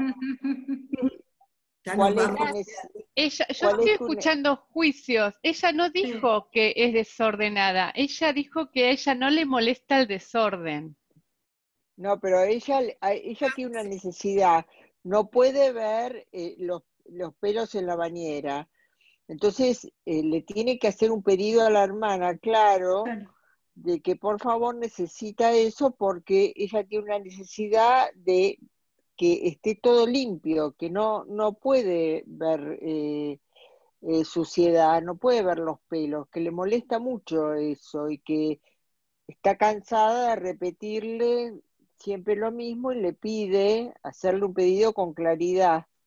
Tal Gracias, vez no sé. Y gracias a todas las que contribuyeron. Yo quisiera volver a Sofía y recordarnos de que la única persona que puede saber es Sofía, ¿no? Así como nosotros en el ejercicio que estamos haciendo, la única persona que sabemos nuestros pensamientos somos nosotros. Y incluso cuando no tenemos la práctica de identificar nuestros pensamientos, puede ser muy difícil, ¿no? Entonces, yo escuché en la, creo que era la pregunta de María Marta, yo escuché como que detrás de ese pensamiento tuyo, Sofía, puede haber otro más, ¿no? Yo, yo escuché esa pregunta, pero la única que sabe la respuesta eres tú. Entonces, por un tema de, de, ¿no? de eficiencia, yo te invitaría a nombrar tú con cuál pensamiento quisieras trabajar. Ya. Em, con el que no me gustan verlos. Y Ya, que justo que el que iba a decir, menos con ese. Ah, que Entonces, pasa- con el que estaba, el que, el que estaba antes, ¿o no? Que, no, que siempre los dejan en la ducha. siempre los deja. Pero quiero aclarar por qué estoy diciendo que no trabajemos con el no me gusta, ¿no? Lo que pasa es que este ejercicio funciona cuando tenemos pensamientos donde estamos juzgando. Cuando yo digo no me gusta, no estoy juzgando, estoy asumiendo mi experiencia, ¿sí? Entonces, Ah. en este caso, no va a funcionar esta práctica, pero sí va a funcionar con mis pensamientos que son juicios, ¿sí? Como eh, siempre deja el pelo en el baño. O cualquier otra versión, ¿no? Esa es feo, es asqueroso encontrar pelo en el baño. Cualquier otro pensamiento, pero cuando yo tomo responsabilidad es como cuando yo digo no me gusta o a mí me hace sentir tal o tal cosa, esto no va a funcionar porque ya estoy tomando responsabilidad. Es como si estuvieras un paso adelante, Sofía. Adelante, ya. Entonces aquí estamos todavía analizando nuestros juicios y espero con eso no generar confusión y quiero aclarar que toma tiempo aprender a identificar sus pensamientos, ¿no? Y para eso es interesante preguntarse a cada rato, ¿qué estoy pensando? Y ir notando, ¿no? Y otra cosa que puede ayudar si es que no logro identificar mis pensamientos, puedo pensar, ¿qué me gustaría decirle? Así, cuando estoy molesta, ¿qué me gustaría decirle? Ah, y ahí es lo que tú decías, Sofía, ¿no? Que ya le he dicho varias veces, siempre dejas el pelo del baño. Entonces ahí está clarito que ese es un pensamiento recurrente tuyo, ¿sí? Porque eso es lo que te sale cuando le quieres decir. Eso nos puede ayudar a identificar el pensamiento. Entonces vamos a trabajar con ese. Bueno, ¿está bien, Sofía? ¿Sí? Ok. Entonces, paso 5. ¿Es cierto eso? Sí. ¿Es cierto que siempre deja pelo en el baño? ¿Cuál es la respuesta que te nace? Sí. Te nace el sí. Bien. Entonces vamos al paso 6. ¿Puedo estar totalmente segura de que es cierto? Sí. Entonces ahí yo te quiero eh, guiar un poco simplemente para dar claridad en el ejercicio. Para estar totalmente segura de que es cierto, ese siempre significa que todas las veces que tu hermana, o era hermano, no escuché bien, entra en hermana. el... ¿Perdón? Mujer, hermana. Ok, hermana. Entonces, significa, para que sea cierto, todas las veces, desde que compartimos baño, todas las veces que ha utilizado el baño, ha dejado pelos ahí. Eso es siempre, ¿sí? Todas las veces. Entonces, ¿Cómo? Todas las veces tendría que ser. Sí. Exactamente significa por la- 360, 365 días. Eh, claro, entonces sería Una no. vez, si una vez no dejo pelo, no es siempre. No es siempre. Ya. O Pero sea, tú tienes perfecto. derecho a que te sigan haciendo el sí. Igual es parte del ejercicio. Yo hice esa aclaración para que todos entiendan a qué va la pregunta. ¿Sí? Ya. ¿Está bien? ¿Estamos bien? Entonces tendría que ser no. Entonces, mira, ¿cómo lo sientes tú? Yo lo siento que sí, pero claro, no, no todas las veces eh, deja pelos en la ducha. General, lo que sí puedo aclarar es que siempre cuando se lava el pelo. Ah, ok. Entonces ya vamos más específico. Súper. Vamos a paso 7. Digamos que te quedaste con el sí, ahí te puedes preguntar. ¿Mi hermana estaría de acuerdo conmigo? Si le digo siempre... Ahí está mi duda. Ajá, exacto. Me, me diría que no, porque claro, no es siempre. Yo diría que no. En general, y esta pregunta, o sea, en, CN en CNB decimos que no hay garantías, ¿sí? La comunicación no violenta nos puede ayudar un montón a conectar con el otro, a conectar con nosotros, pero también hay muchos factores por ahí que pueden incidir. Entonces, incluso si le dijeras una observación pura, puede ser que tu hermana te diga que no, ¿sí? En este caso también puede ser, esta pregunta es como para ayudarme, ¿no? A llegar a identificar mi juicio. Pero puede ser que la persona, incluso podría ser, digamos, que tu hermana, sí, sí, siempre dejo el pelo porque a mí no me importa. Podría pasar, digamos, ¿no? En otra situación tal vez. Entonces, no, esas preguntas son guías para ayudarme a mí, ¿no? A, a ver mi proceso de pensamiento y a ver cómo mis pensamientos incluyen juicios. Para eso sí, sirve, perdón. Ya. Ok. Entonces, ¿hasta aquí estamos bien? Perfecto, gracias. Ya, súper, gracias a ti. Vamos a seguir contigo, si me permite. Sí, ¿hay más? Ah, Hay más, hay más. Paso. 11 pasos. Y Beatriz, por favor, me quitas si estoy, estoy mal de tiempo porque no puedo ver la hora aquí. Sofía, Eh, sí. eh, ¿ibas a decir algo, Sofía? No, no, no. No, No, ok. yo, yo- yo te estaba diciendo que estamos eh, 52. Ok. Entonces tenemos... 25 eh, minutos. Exacto. Súper, gracias, Beatriz. Ok, paso 8. Este lo puse como opcional porque entiendo que hay personas en el taller que están recién empezando con CNB y tal vez no han llegado al paso 3, que es el concepto de necesidades humanas universales. Entonces, si no entienden ese concepto, no hagan este paso. No pasa nada. Y lo podrán hacer más adelante cuando ya conozcan el concepto. Sofía, ¿tú conoces el concepto o no? Sí, sí, lo conozco. Buenísimo. Entonces, en ese caso te puedes preguntar, ¿cuáles son mis necesidades detrás de este pensamiento principal? Ya. Estoy leyendo la, la lista. Porque la conozco, pero no. Está bien, bien, bienísimo. Eh, de higiene. Ajá. Mm.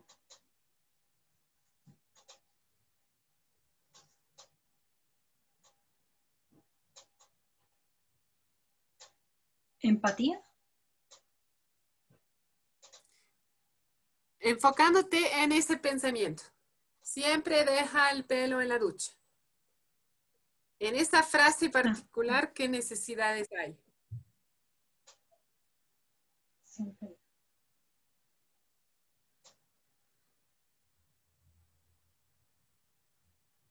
Porque yo lo, lo que no se ve también en, los sentimientos que escribí, que, que, es como de repulsión.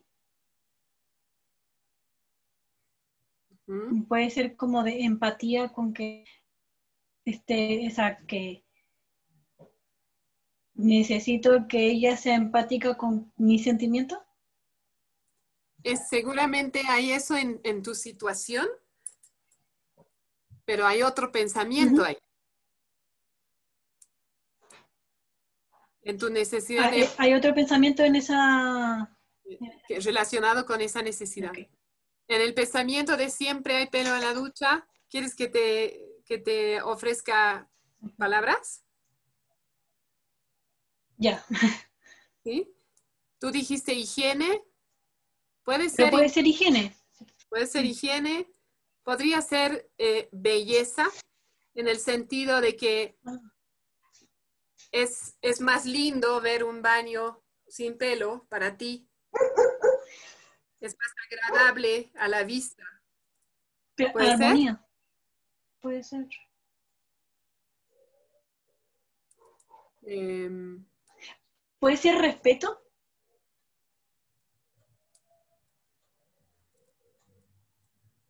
respeto a lo que pienso. Mm. Respeto al otro. Sí, como consideración.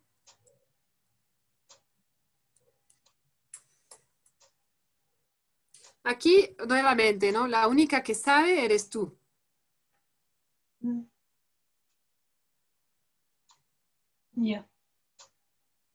¿Cómo estás con esas palabras? Cuando uno ve la parte de la lista de necesidades, eh, claro, ¿cuántas, ¿cuántas son la mínimo de, o máximo, perdón, de, lista.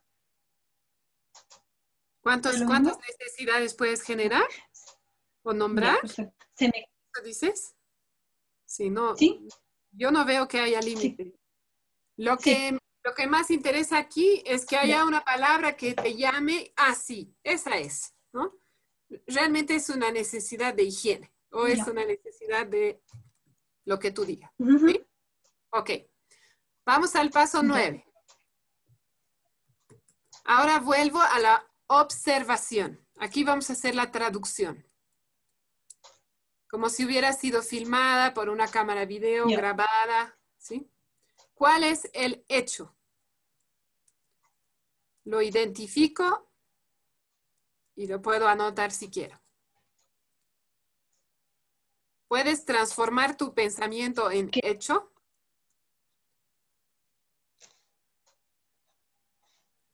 mi pensamiento. Eh, Entonces ahora te acuerdas, ¿no? De que siempre sería que, todas las veces.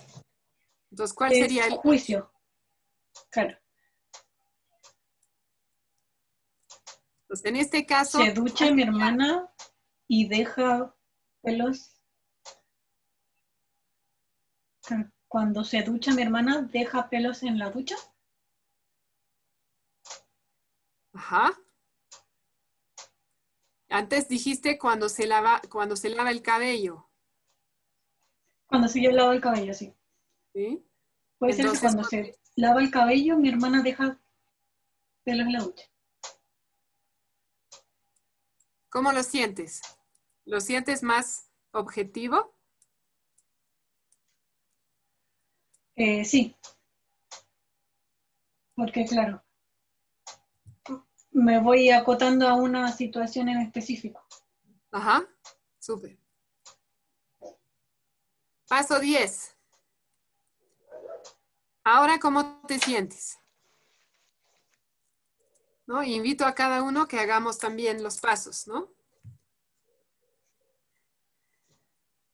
Eh, me siento más tranquila, más aliviada Te sientes alivio. Al reconocer el... Ya sabes que si no se lava el cabello, Ahí puedes también tendría- baño sin miedo. claro. Es verdad. También tendría que anotar como una lista de sentimientos. Lo que tú sientas. Lo que está presente en ti en este momento. ¿Mm? Ya, pero ah, claro, aliviada. Eh,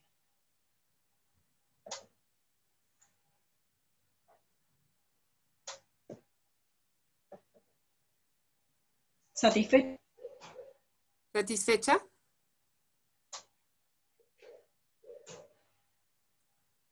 eh, tranquilo. Ujú.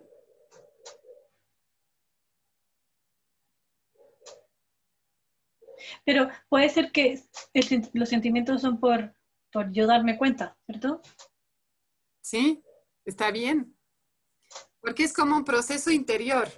Todavía no, el problema sigue ahí, ¿no es cierto? El problema no se ha resuelto. Sí, no, no, no está resuelto. Exacto. Pero al hacer este proceso, tú te estás dando cuenta de algo y te estás abriendo opciones. Ah, ya veo que si le digo siempre, me va a cerrar la puerta en la cara y, y- y porque no es siempre. Entonces ya veo que si soy más específica, tal vez tengo más chance de llegar a ella. Entonces como que se te abre y tú internamente tienes algún, eh, ¿no? Alguna relajación, algún alivio. Tal vez simplemente por eso, porque te has dado cuenta. Pero ya tu energía está cambiando. ¿Sí? Claro. Ahora, quiero aclarar, porque espero que otras personas estén pudiendo hacer el ejercicio también. Otra vez, no hay garantía. Puede ser que yo llego a este paso 10 y sigo igual. ¿Sí? Eso puede pasar por varias razones. Puede pasar, así como en tu caso, Sofía, para mí no había ninguna garantía de que tú sientas alivio, porque la, la situación es recurrente y no ha cambiado y, el, y, el, y la traducción a la observación eh, es una diferencia bastante leve, ¿no? La comparación entre tu pensamiento inicial y tu observación es, es bastante leve. Ahora, en mi caso, por ejemplo, en mi ejemplo, ¿no? Que mi pensamiento era que mi marido va a pensar mal de mí porque ayer me olvidé el nombre de mi taller. Eh, yo haciendo las preguntas, yo he sentido también alivio y hasta me ha dado risa, porque yo me imaginaba diciéndole eso. Vas a pensar mal de mí y no, pues, o sea, entonces ya mi pensamiento ya no era creíble ni para mí misma. Entonces ahí he sentido un alivio. Pero hay casos en los cuales no sentimos alivio aquí. Por eso esto es paso uno, ¿no? Y la CNB tiene cuatro. Pero muchas veces también puede haber un cambio. Y el último paso. Me pregunto si ahora tengo más curiosidad que antes de saber qué pasaba o qué pasa en tu caso para la otra persona, sin juzgarla.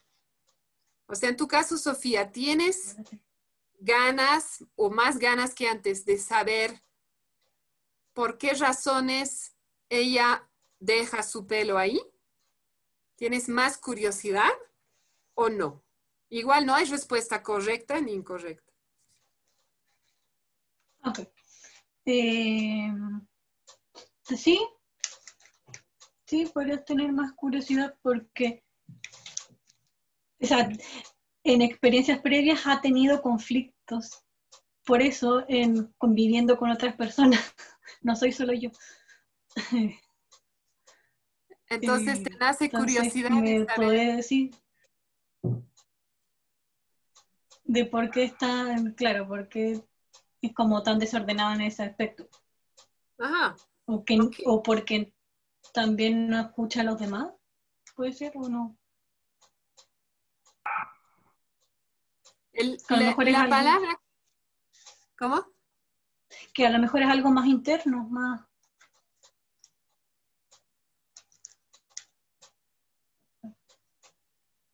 Como que tal vez no lo ve o... No te escucho. Ah, no me escuchas. Claro, también. Ay, sí. Que, que me dijiste que tal vez no lo ves. Claro, ¿no? Como tú decías, tal vez Pero igual si es que se lo dicen recurrentemente o ha tenido conflictos, Ajá. Pero ahora te da curiosidad de entender por qué. pero sí. Sí. Aquí la palabra clave es curiosidad. Cuando yo siento curiosidad, así curiosidad genuina de entender qué pasa para la otra persona, ahí se abre un poquito mi corazón, ¿no? Porque cuando yo estoy en juicio no tengo curiosidad. Por ejemplo, ¿no? Si Sofía tuviera un juicio de que es, eh, su hermana es desconsiderada y, qué sé yo, no le importan los demás, digamos. Cuando yo estoy con ese tipo de pensamiento de juicio, no tengo curiosidad. Porque yo ya he respondido a la pregunta. ¿Por qué lo hace? Porque es desconsiderada. Entonces no hay espacio en mí para preguntar por qué o para entender por qué. A través de este proceso, de este paso uno, ¿no? yo puedo abrir un poquito mi corazón y tener más curiosidad. Y otra vez, no es infalible. Puedo llegar hasta aquí y no, sigo igual. ¿Sí? Porque es un tema grande, porque yo necesito primero que me, escu- que me escuchen a mí, etcétera. Puede haber muchas razones. En mi caso, esta pregunta, eh, bueno, yo me doy cuenta que el ejemplo que yo tomé no era en una interacción con otra persona, porque en realidad yo no le dije a mi esposo lo que pasó ayer porque tenía vergüenza. Ahora tal vez ya le voy a poder decir. Pero entonces este paso se aplica cuando he tomado un ejemplo que es un- una interacción con otra persona. Pero en realidad el ejercicio funciona igual si es una experiencia interior y no tiene que ver otra persona. ¿sí? Voy a volver. Eh, uy, tenemos poco tiempo. Gracias. Gracias a ti, Sofía. Muchas gracias por, por abrirte y compartir tu situación. Me encantaría saber si tienen dudas sobre el ejercicio y también tenía ganas, a ver, voy a pensar, porque tenía ganas de que ustedes puedan compartir en grupos pequeños cómo les fue. Mm. Los que quieren compartir podrían levantar la mano o poner su pulgar y así sabemos si los mandamos a grupitos unos cinco minutos. ¿Sí? Veo varios. ¿Sí? Y con la opción de que si no quieren ir a salas pequeñas, se pueden quedar en la sala grande. ¿Sí? Eh, Fer, ¿podemos armar salas para... Sí, digamos, estoy en eh, eso. seis- ¿Quieres que sean ¿Cómo? cuántas personas? ¿Dos personas? Cuatro. Cuatro Cuatro personas, personas. por si alguna se decide quedarse en la sala grande. Y Bien. luego, si por favor, verificas que nadie se quedó solo en su sala. Y la intención del grupo pequeño es simplemente que ustedes compartan en la experiencia de hacer este ejercicio de reflexión. Si, eh, ¿Qué fue fácil? ¿Qué fue difícil? Si tuvieron algún hallazgo, eh, se dieron cuenta de algo, sintieron algún cambio interior. Ese es el, ese es el objetivo de compartir en la sala pequeña. Y luego volvemos y hacemos el cierre.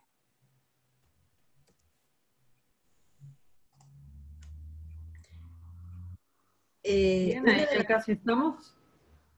¿Cómo? Una, una de las preguntas tal vez que les puedes decir ahora es, eh, que preguntaban los pasos, ¿no? Entonces ellos van a poder tener tus diapositivas después. Eh, en la biblioteca, gracias Beatriz, en la biblioteca del festival he subido un archivo que tiene los mismos pasos, pero no es la presentación, es un archivo Word y ahí tienen los 11 pasos para que puedan eh, volver a hacer el ejercicio en otro momento si quieren. ¿Sí? Gracias Beatriz. tengo una preguntita. Adelante. Eh, vale, ¿qué pasa si cuando llego al paso número 10 no siento ninguna diferencia? ¿Es porque el ejercicio no ha funcionado o, o qué? O sea, ahí me he quedado un poquito confundida. Está bien. Eh, gracias por la pregunta. Es muy posible que eso pase, ¿sí? Em, especialmente si yo he elegido una situación muy grande. ¿Grande en qué sentido? Que yo tengo emociones muy grandes, muy intensas, ¿sí? O tal vez es una situación recurrente o algo con un pariente cercano. Todo eso agrega la intensidad. Entonces, a veces voy a hacer este ejercicio y no va a pasar nada. Para mí es una indicación de que yo primero quiero ser escuchada por alguien que sabe de CNB, que me puede dar empatía o me puede escuchar sin juzgarme. ¿no? Y recién después de haber sido escuchada, voy a po- poder empezar ¿no? a eh, sentir un cambio en mí. Esa sería mi, mi respuesta. Pero con la práctica, eh, también vamos sintiendo cambios más rápido, ¿no? Entonces, yo hago este ejercicio eh, bastante porque es algo que puedo hacer mentalmente, ¿no? Y he tenido algunas situaciones donde el cambio ha sido eh, dramático y muy rápido, ¿no? Em, y otras donde no ha sido así. Entonces, depende también, ¿no? Em, depende, yo creo, tu nivel de práctica, tu tiempo de práctica y depende eh, la situación, ¿no? Y la intensidad de, de tus emociones. Ok, muchas gracias. Gracias a ti. Bien, ¿Cómo Vic, vamos ya tengo, ya tengo todo listo. Cuando me deje el ok, viajamos a las salas pequeñas. Cabe aclarar que eh, por selección propia pueden escoger entrar o no. Y hay equipos de cinco y hay equipos de cuatro personas, por la cantidad que quedamos. Perfecto. ¿Estamos Muchas ok? gracias. Seis minutos, ¿está bien, Fer? Seis minutos le ponemos. Después de seis minutos volvemos automáticamente a la sala general. Muy bien, muchas gracias. Bien, los voy a, a- a mandar a todos entonces. Gracias.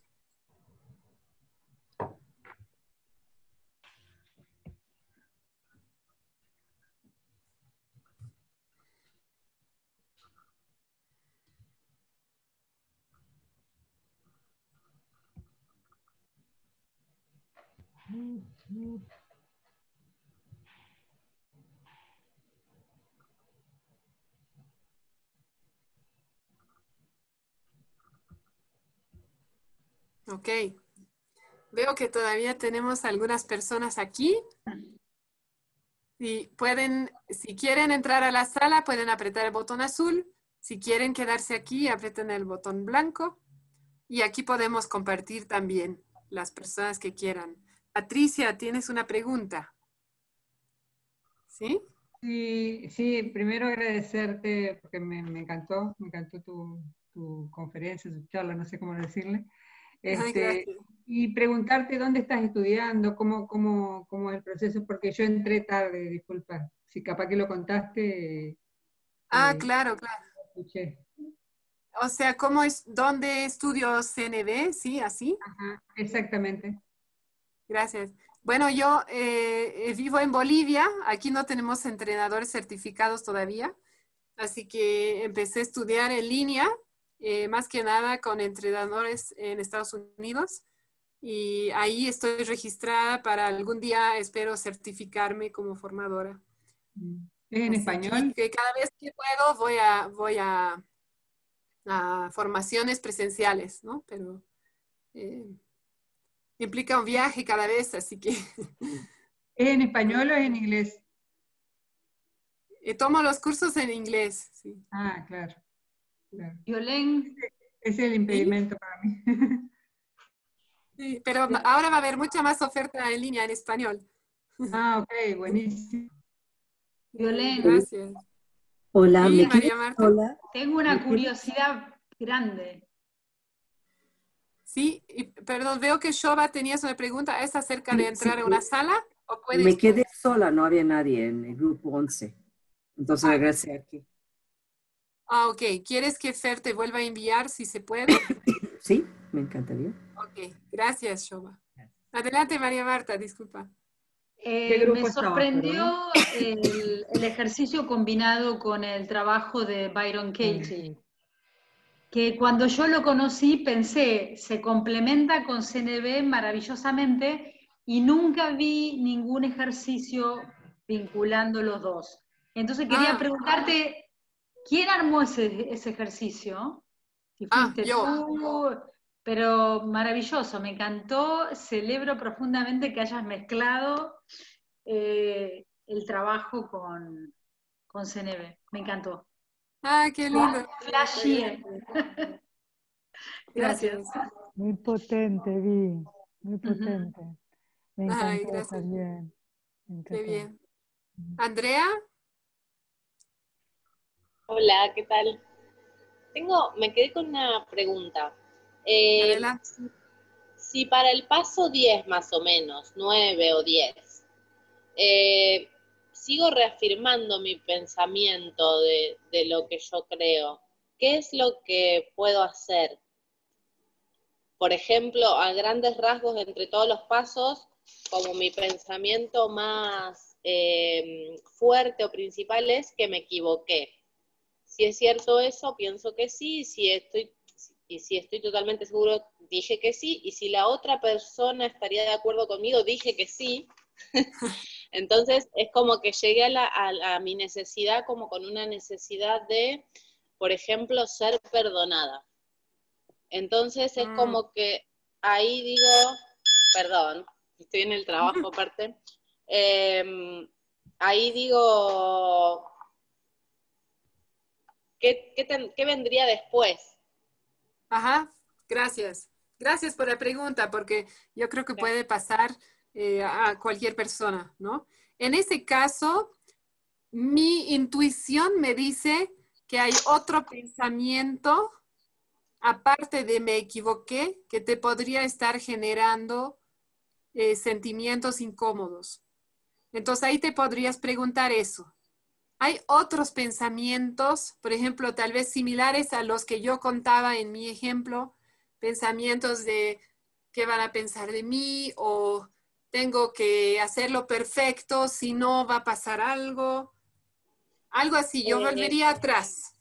Sí, si vuelvo ahí, lo otro que había notado es, por ejemplo, que van a pensar que soy irresponsable, que me van a retar, ese es, es bastante fuerte también, o que me manejé mal. Súper. Entonces podrías usar cualquiera de esos y volver a hacer los pasos. Eso es cierto, ¿sí? Eh, porque suena que me equivoqué, claro, puede ser un juicio, pero también puede ser una observación, ¿no? Por ejemplo, no sé, si es un tema de matemáticas y 2 más 2 igual a 5, creo que es observación decir que me equivoqué. Em, entonces, tal vez si no es un juicio, no vas a poder desconstruirlo, ¿sí? Ok, entonces intento como volver a mis otros pensamientos. Eso sí, yo, eso yo haría.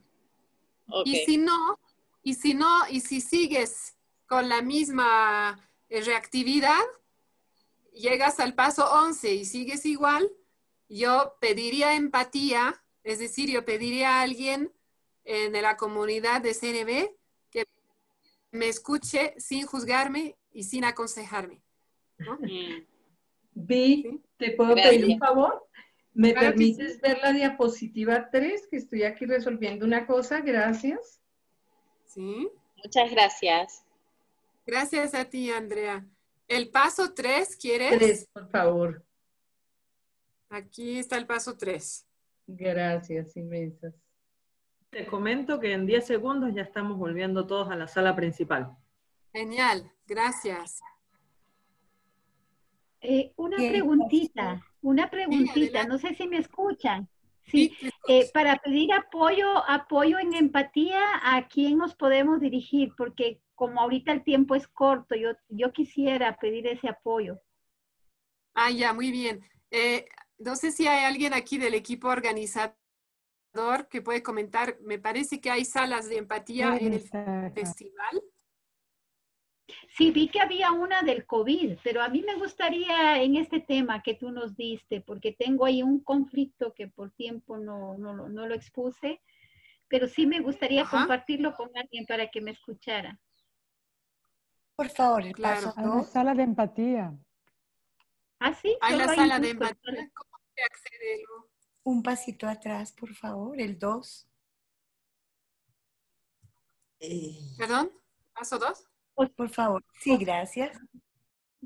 Dijeron Lu, que... ¿podrías mm, poner en el chat la explicación de cómo acceder a la sala de empatía, si lo tienes? Sí, eso quisiera. Alguien lo pasó acá, el círculo, yo creo. También, ¿qué es la sala de empatía? Para los que no sabemos nada, no, no sé qué es.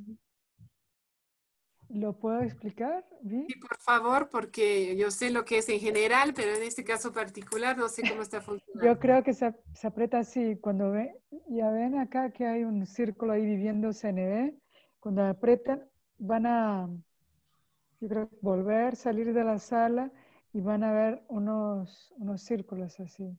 Y hay ahí la biblioteca, sala de empatía, algunas ofertas. Y pueden salir de acá, ir ahí y, y van a entrar en una sala Zoom donde van a ofrecer empatía y yo creo que ahí van, si hay alguien ahí, pueden salir a salitas.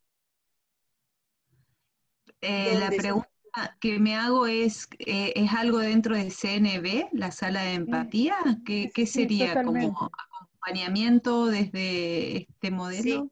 Sí, totalmente. Te van a escuchar y te van a ofrecer, te van a escuchar con el, la escucha de sentimientos y necesidades, ¿no? Y sin juicios, sin Que funciona todos los días, en hora de Argentina de 3 a 5. Ah, bueno, ahí yo creo que estamos hablando de dos cosas.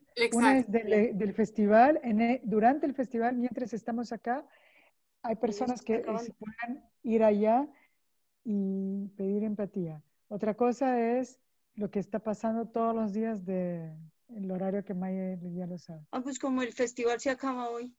Ahí en el chat, discúlpame, ahí, en el chat puse la información de, pena, Lu. el- de la sala de empatía que es de lunes a lunes, que está organizada por Ronnie, y puse el número de Zoom, que son todos los días de, de 15 a 17 de hora argentina. Genial. Pero esto no es lo mismo del festival, ¿es? ¿Sí? ¿No? Miri? Tam- También está en el festival esa información, sí, en donde dice No, empatía, cuentan lo que es el círculo de empatía, sí. Perfecto. Por favor, salir. Qué maravilla. Que hay dos cosas. ¿no? Hay una sala donde ahorita pueden entrar en el sitio web y ver si ¿no? Eh, hay alguien que puede ahí darles empatía y si no, hay esa- esos círculos de empatía todos los días, que si bien empezó por la pandemia, pero no necesitan entrar con temas relacionados a la pandemia. Eh, la idea es que es un espacio seguro de escucha empática en base a la CNB, donde las personas practican escuchar y ser escuchadas sin juicios y sin consejos. ¿no? Entonces, yo les invito a entrar y practicar. De hecho, eh, es un espacio muy lindo. Yo acabo de poner en el chat eh, algunos datos míos. quería dejarles con esto, eh, a ver cómo hago, volver a compartir para que me puedan contactar si gustan. Aquí, eh, ¿cómo voy? Así. Aquí está, bueno, aquí soy yo, era mi, yo me presenté al inicio, ¿no? Em, lo que no dije es que yo hice un, un curso especial de nueve meses para madres, padres y educadores que me habilita a dar un curso específico para padres, madres y educadores de SNB. Y me pueden encontrar en Facebook, en Concepto Jirafa. Ahí están mis datos también y acabo de lanzar mi podcast que les puse el link también en el chat. Así. Y bueno, me encantaría si las personas que quieren, Gracias. que quieren eh, ¿Lo vuelves a poner? ¿Cómo? ¿Lo vuelves a poner la... la... Ah, perdón, sí, claro que sí. Gracias. Y sí, quería invitarles, si gustan, a poner en el chat alguna, alguna emoción con la cual se van o alguna necesidad satisfecha para las personas que ya conocen el concepto. Y, bueno, para mí fue un gusto, fue un honor, estoy muy agradecida con, con las personas que organizaron el festival. Y también quiero invitarles, si les gustó el taller, a hacer una donación al festival, que lo pueden hacer en el sitio web del festival. Y entiendo que no hay monto mínimo y cualquier eh, donación que puedan contribuir será recibida eh, con mucho amor. Una consulta, ¿qué tal? Hola, una consulta. Fueron tres días consecutivos, pero por trabajo no pude asistir a los tres. ¿No se sabe cuándo se va a volver a hacer? Hola Linda, ¿cómo estás? Hola, Yani. ¿Quieres contestar? Sí, como, como gustes. Sí. Eh, la, la disponibilidad de los videos va a estar seguramente ya a partir de mañana, ¿sí? Para que los puedan ver eh, en la parte de la biblioteca y puedan disfrutar de los talleres que por diversos motivos seguramente no pudieron asistir. Aprovecho esta oportunidad y les agradezco muchísimo, muchísimo a todos, a todas, a los entrenadores, las entrenadoras, los, los, los voluntarios anfitriones de cada sala que han hecho un trabajo magnífico y a todos los participantes de, de estos distintos talleres. Es tanta la alegría y, y, el- y- y bueno, es tanta la alegría que no hay palabras para describirlo. Muchísimas gracias. Ahí está Iñaki también, compañero de equipo. Hola, hola a todos. Más bien, Sí. gracias a ustedes. Sí, es un, es un duelo enorme también que esté terminando. Fue un enorme esfuerzo con un montón de apoyo de un montón de gente, 55 entrenadores, 72 talleres, son varios meses de trabajo y te digo, el último tiempo, todo el día, así todo el día, sin levantar el tuje de la silla, pero fueron tres días muy felices, muy, muy felices, muy enriquecedores. Y, mañana ya terminó. Yo tengo un- una cosa, un tironeo interno muy particular, de una enorme alegría y ya tengo como un, dolorcito de que terminó. Así que ojalá que podamos hacer otro en breve. Y gracias a todos por asistir. Y mucho amor. Y como dice Mary Joel, que nos acompañó y nos dio un apoyo gigante, paciencia y amor. Paciencia y amor. Agradezca, celebrando toda la paciencia y el amor de todos en estos días. La contribución, gracias. Muchas gracias. Gracias, fue maravilloso. Hermoso, hermoso, maravilloso. Un aplauso, sí. muchas gracias, maravilloso. Muchísimas gracias, de verdad. Aunque siento un poquito de pena porque no quería que se terminara, la verdad. ¿Viste? Ay, Gracias. Son como, son como las series de Netflix, que cuando te gustan y terminan, lloran. pena. Sí, sí, sí. No sé por- me he enganchado, la verdad. Gracias María por esa analogía, tal cual María Marta, gracias. Nos vemos Muchas en el gracias. círculo. La Nos vemos en a el círculo de abierta. Nos vemos en el círculo. Mónica, todos. Iñaki que- está diciendo algo. ¿Quieres decir, gracias. Violín, gracias, gracias, Vi. Gracias a Iñaki, ¿qué quieres todos. Gracias, Gracias, muy lindo. Gracias. seguir abierta la página web. Iñaki, muchas gracias por tu explicación y tu ejercicio fue muy nutrido. Gracias. Ay, gracias. Y la Iñaki- presencia de todos en este evento maravilloso lo he disfrutado hasta los tuétanos. Iñaki estaba diciendo algo. Iñaki, por favor, ¿puedes repetir? Sí, tengan en cuenta que la página web va a seguir abierta.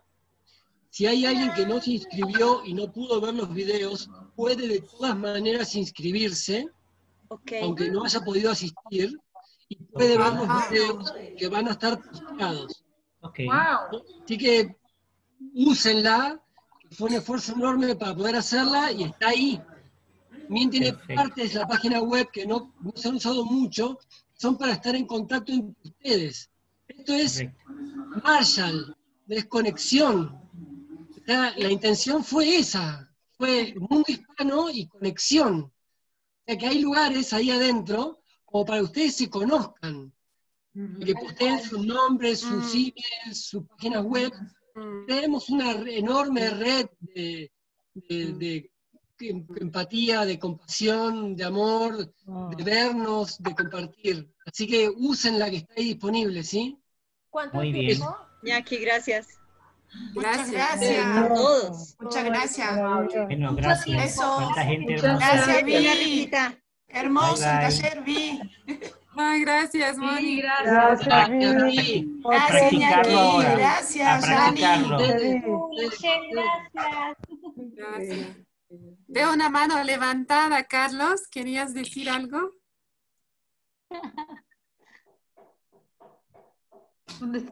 Carlos. Era para, para saludar. Ah, Ayer. gracias. Quería preguntar por cuánto tiempo se sabe, Iñaki, eh, que estará abierta la página para invitar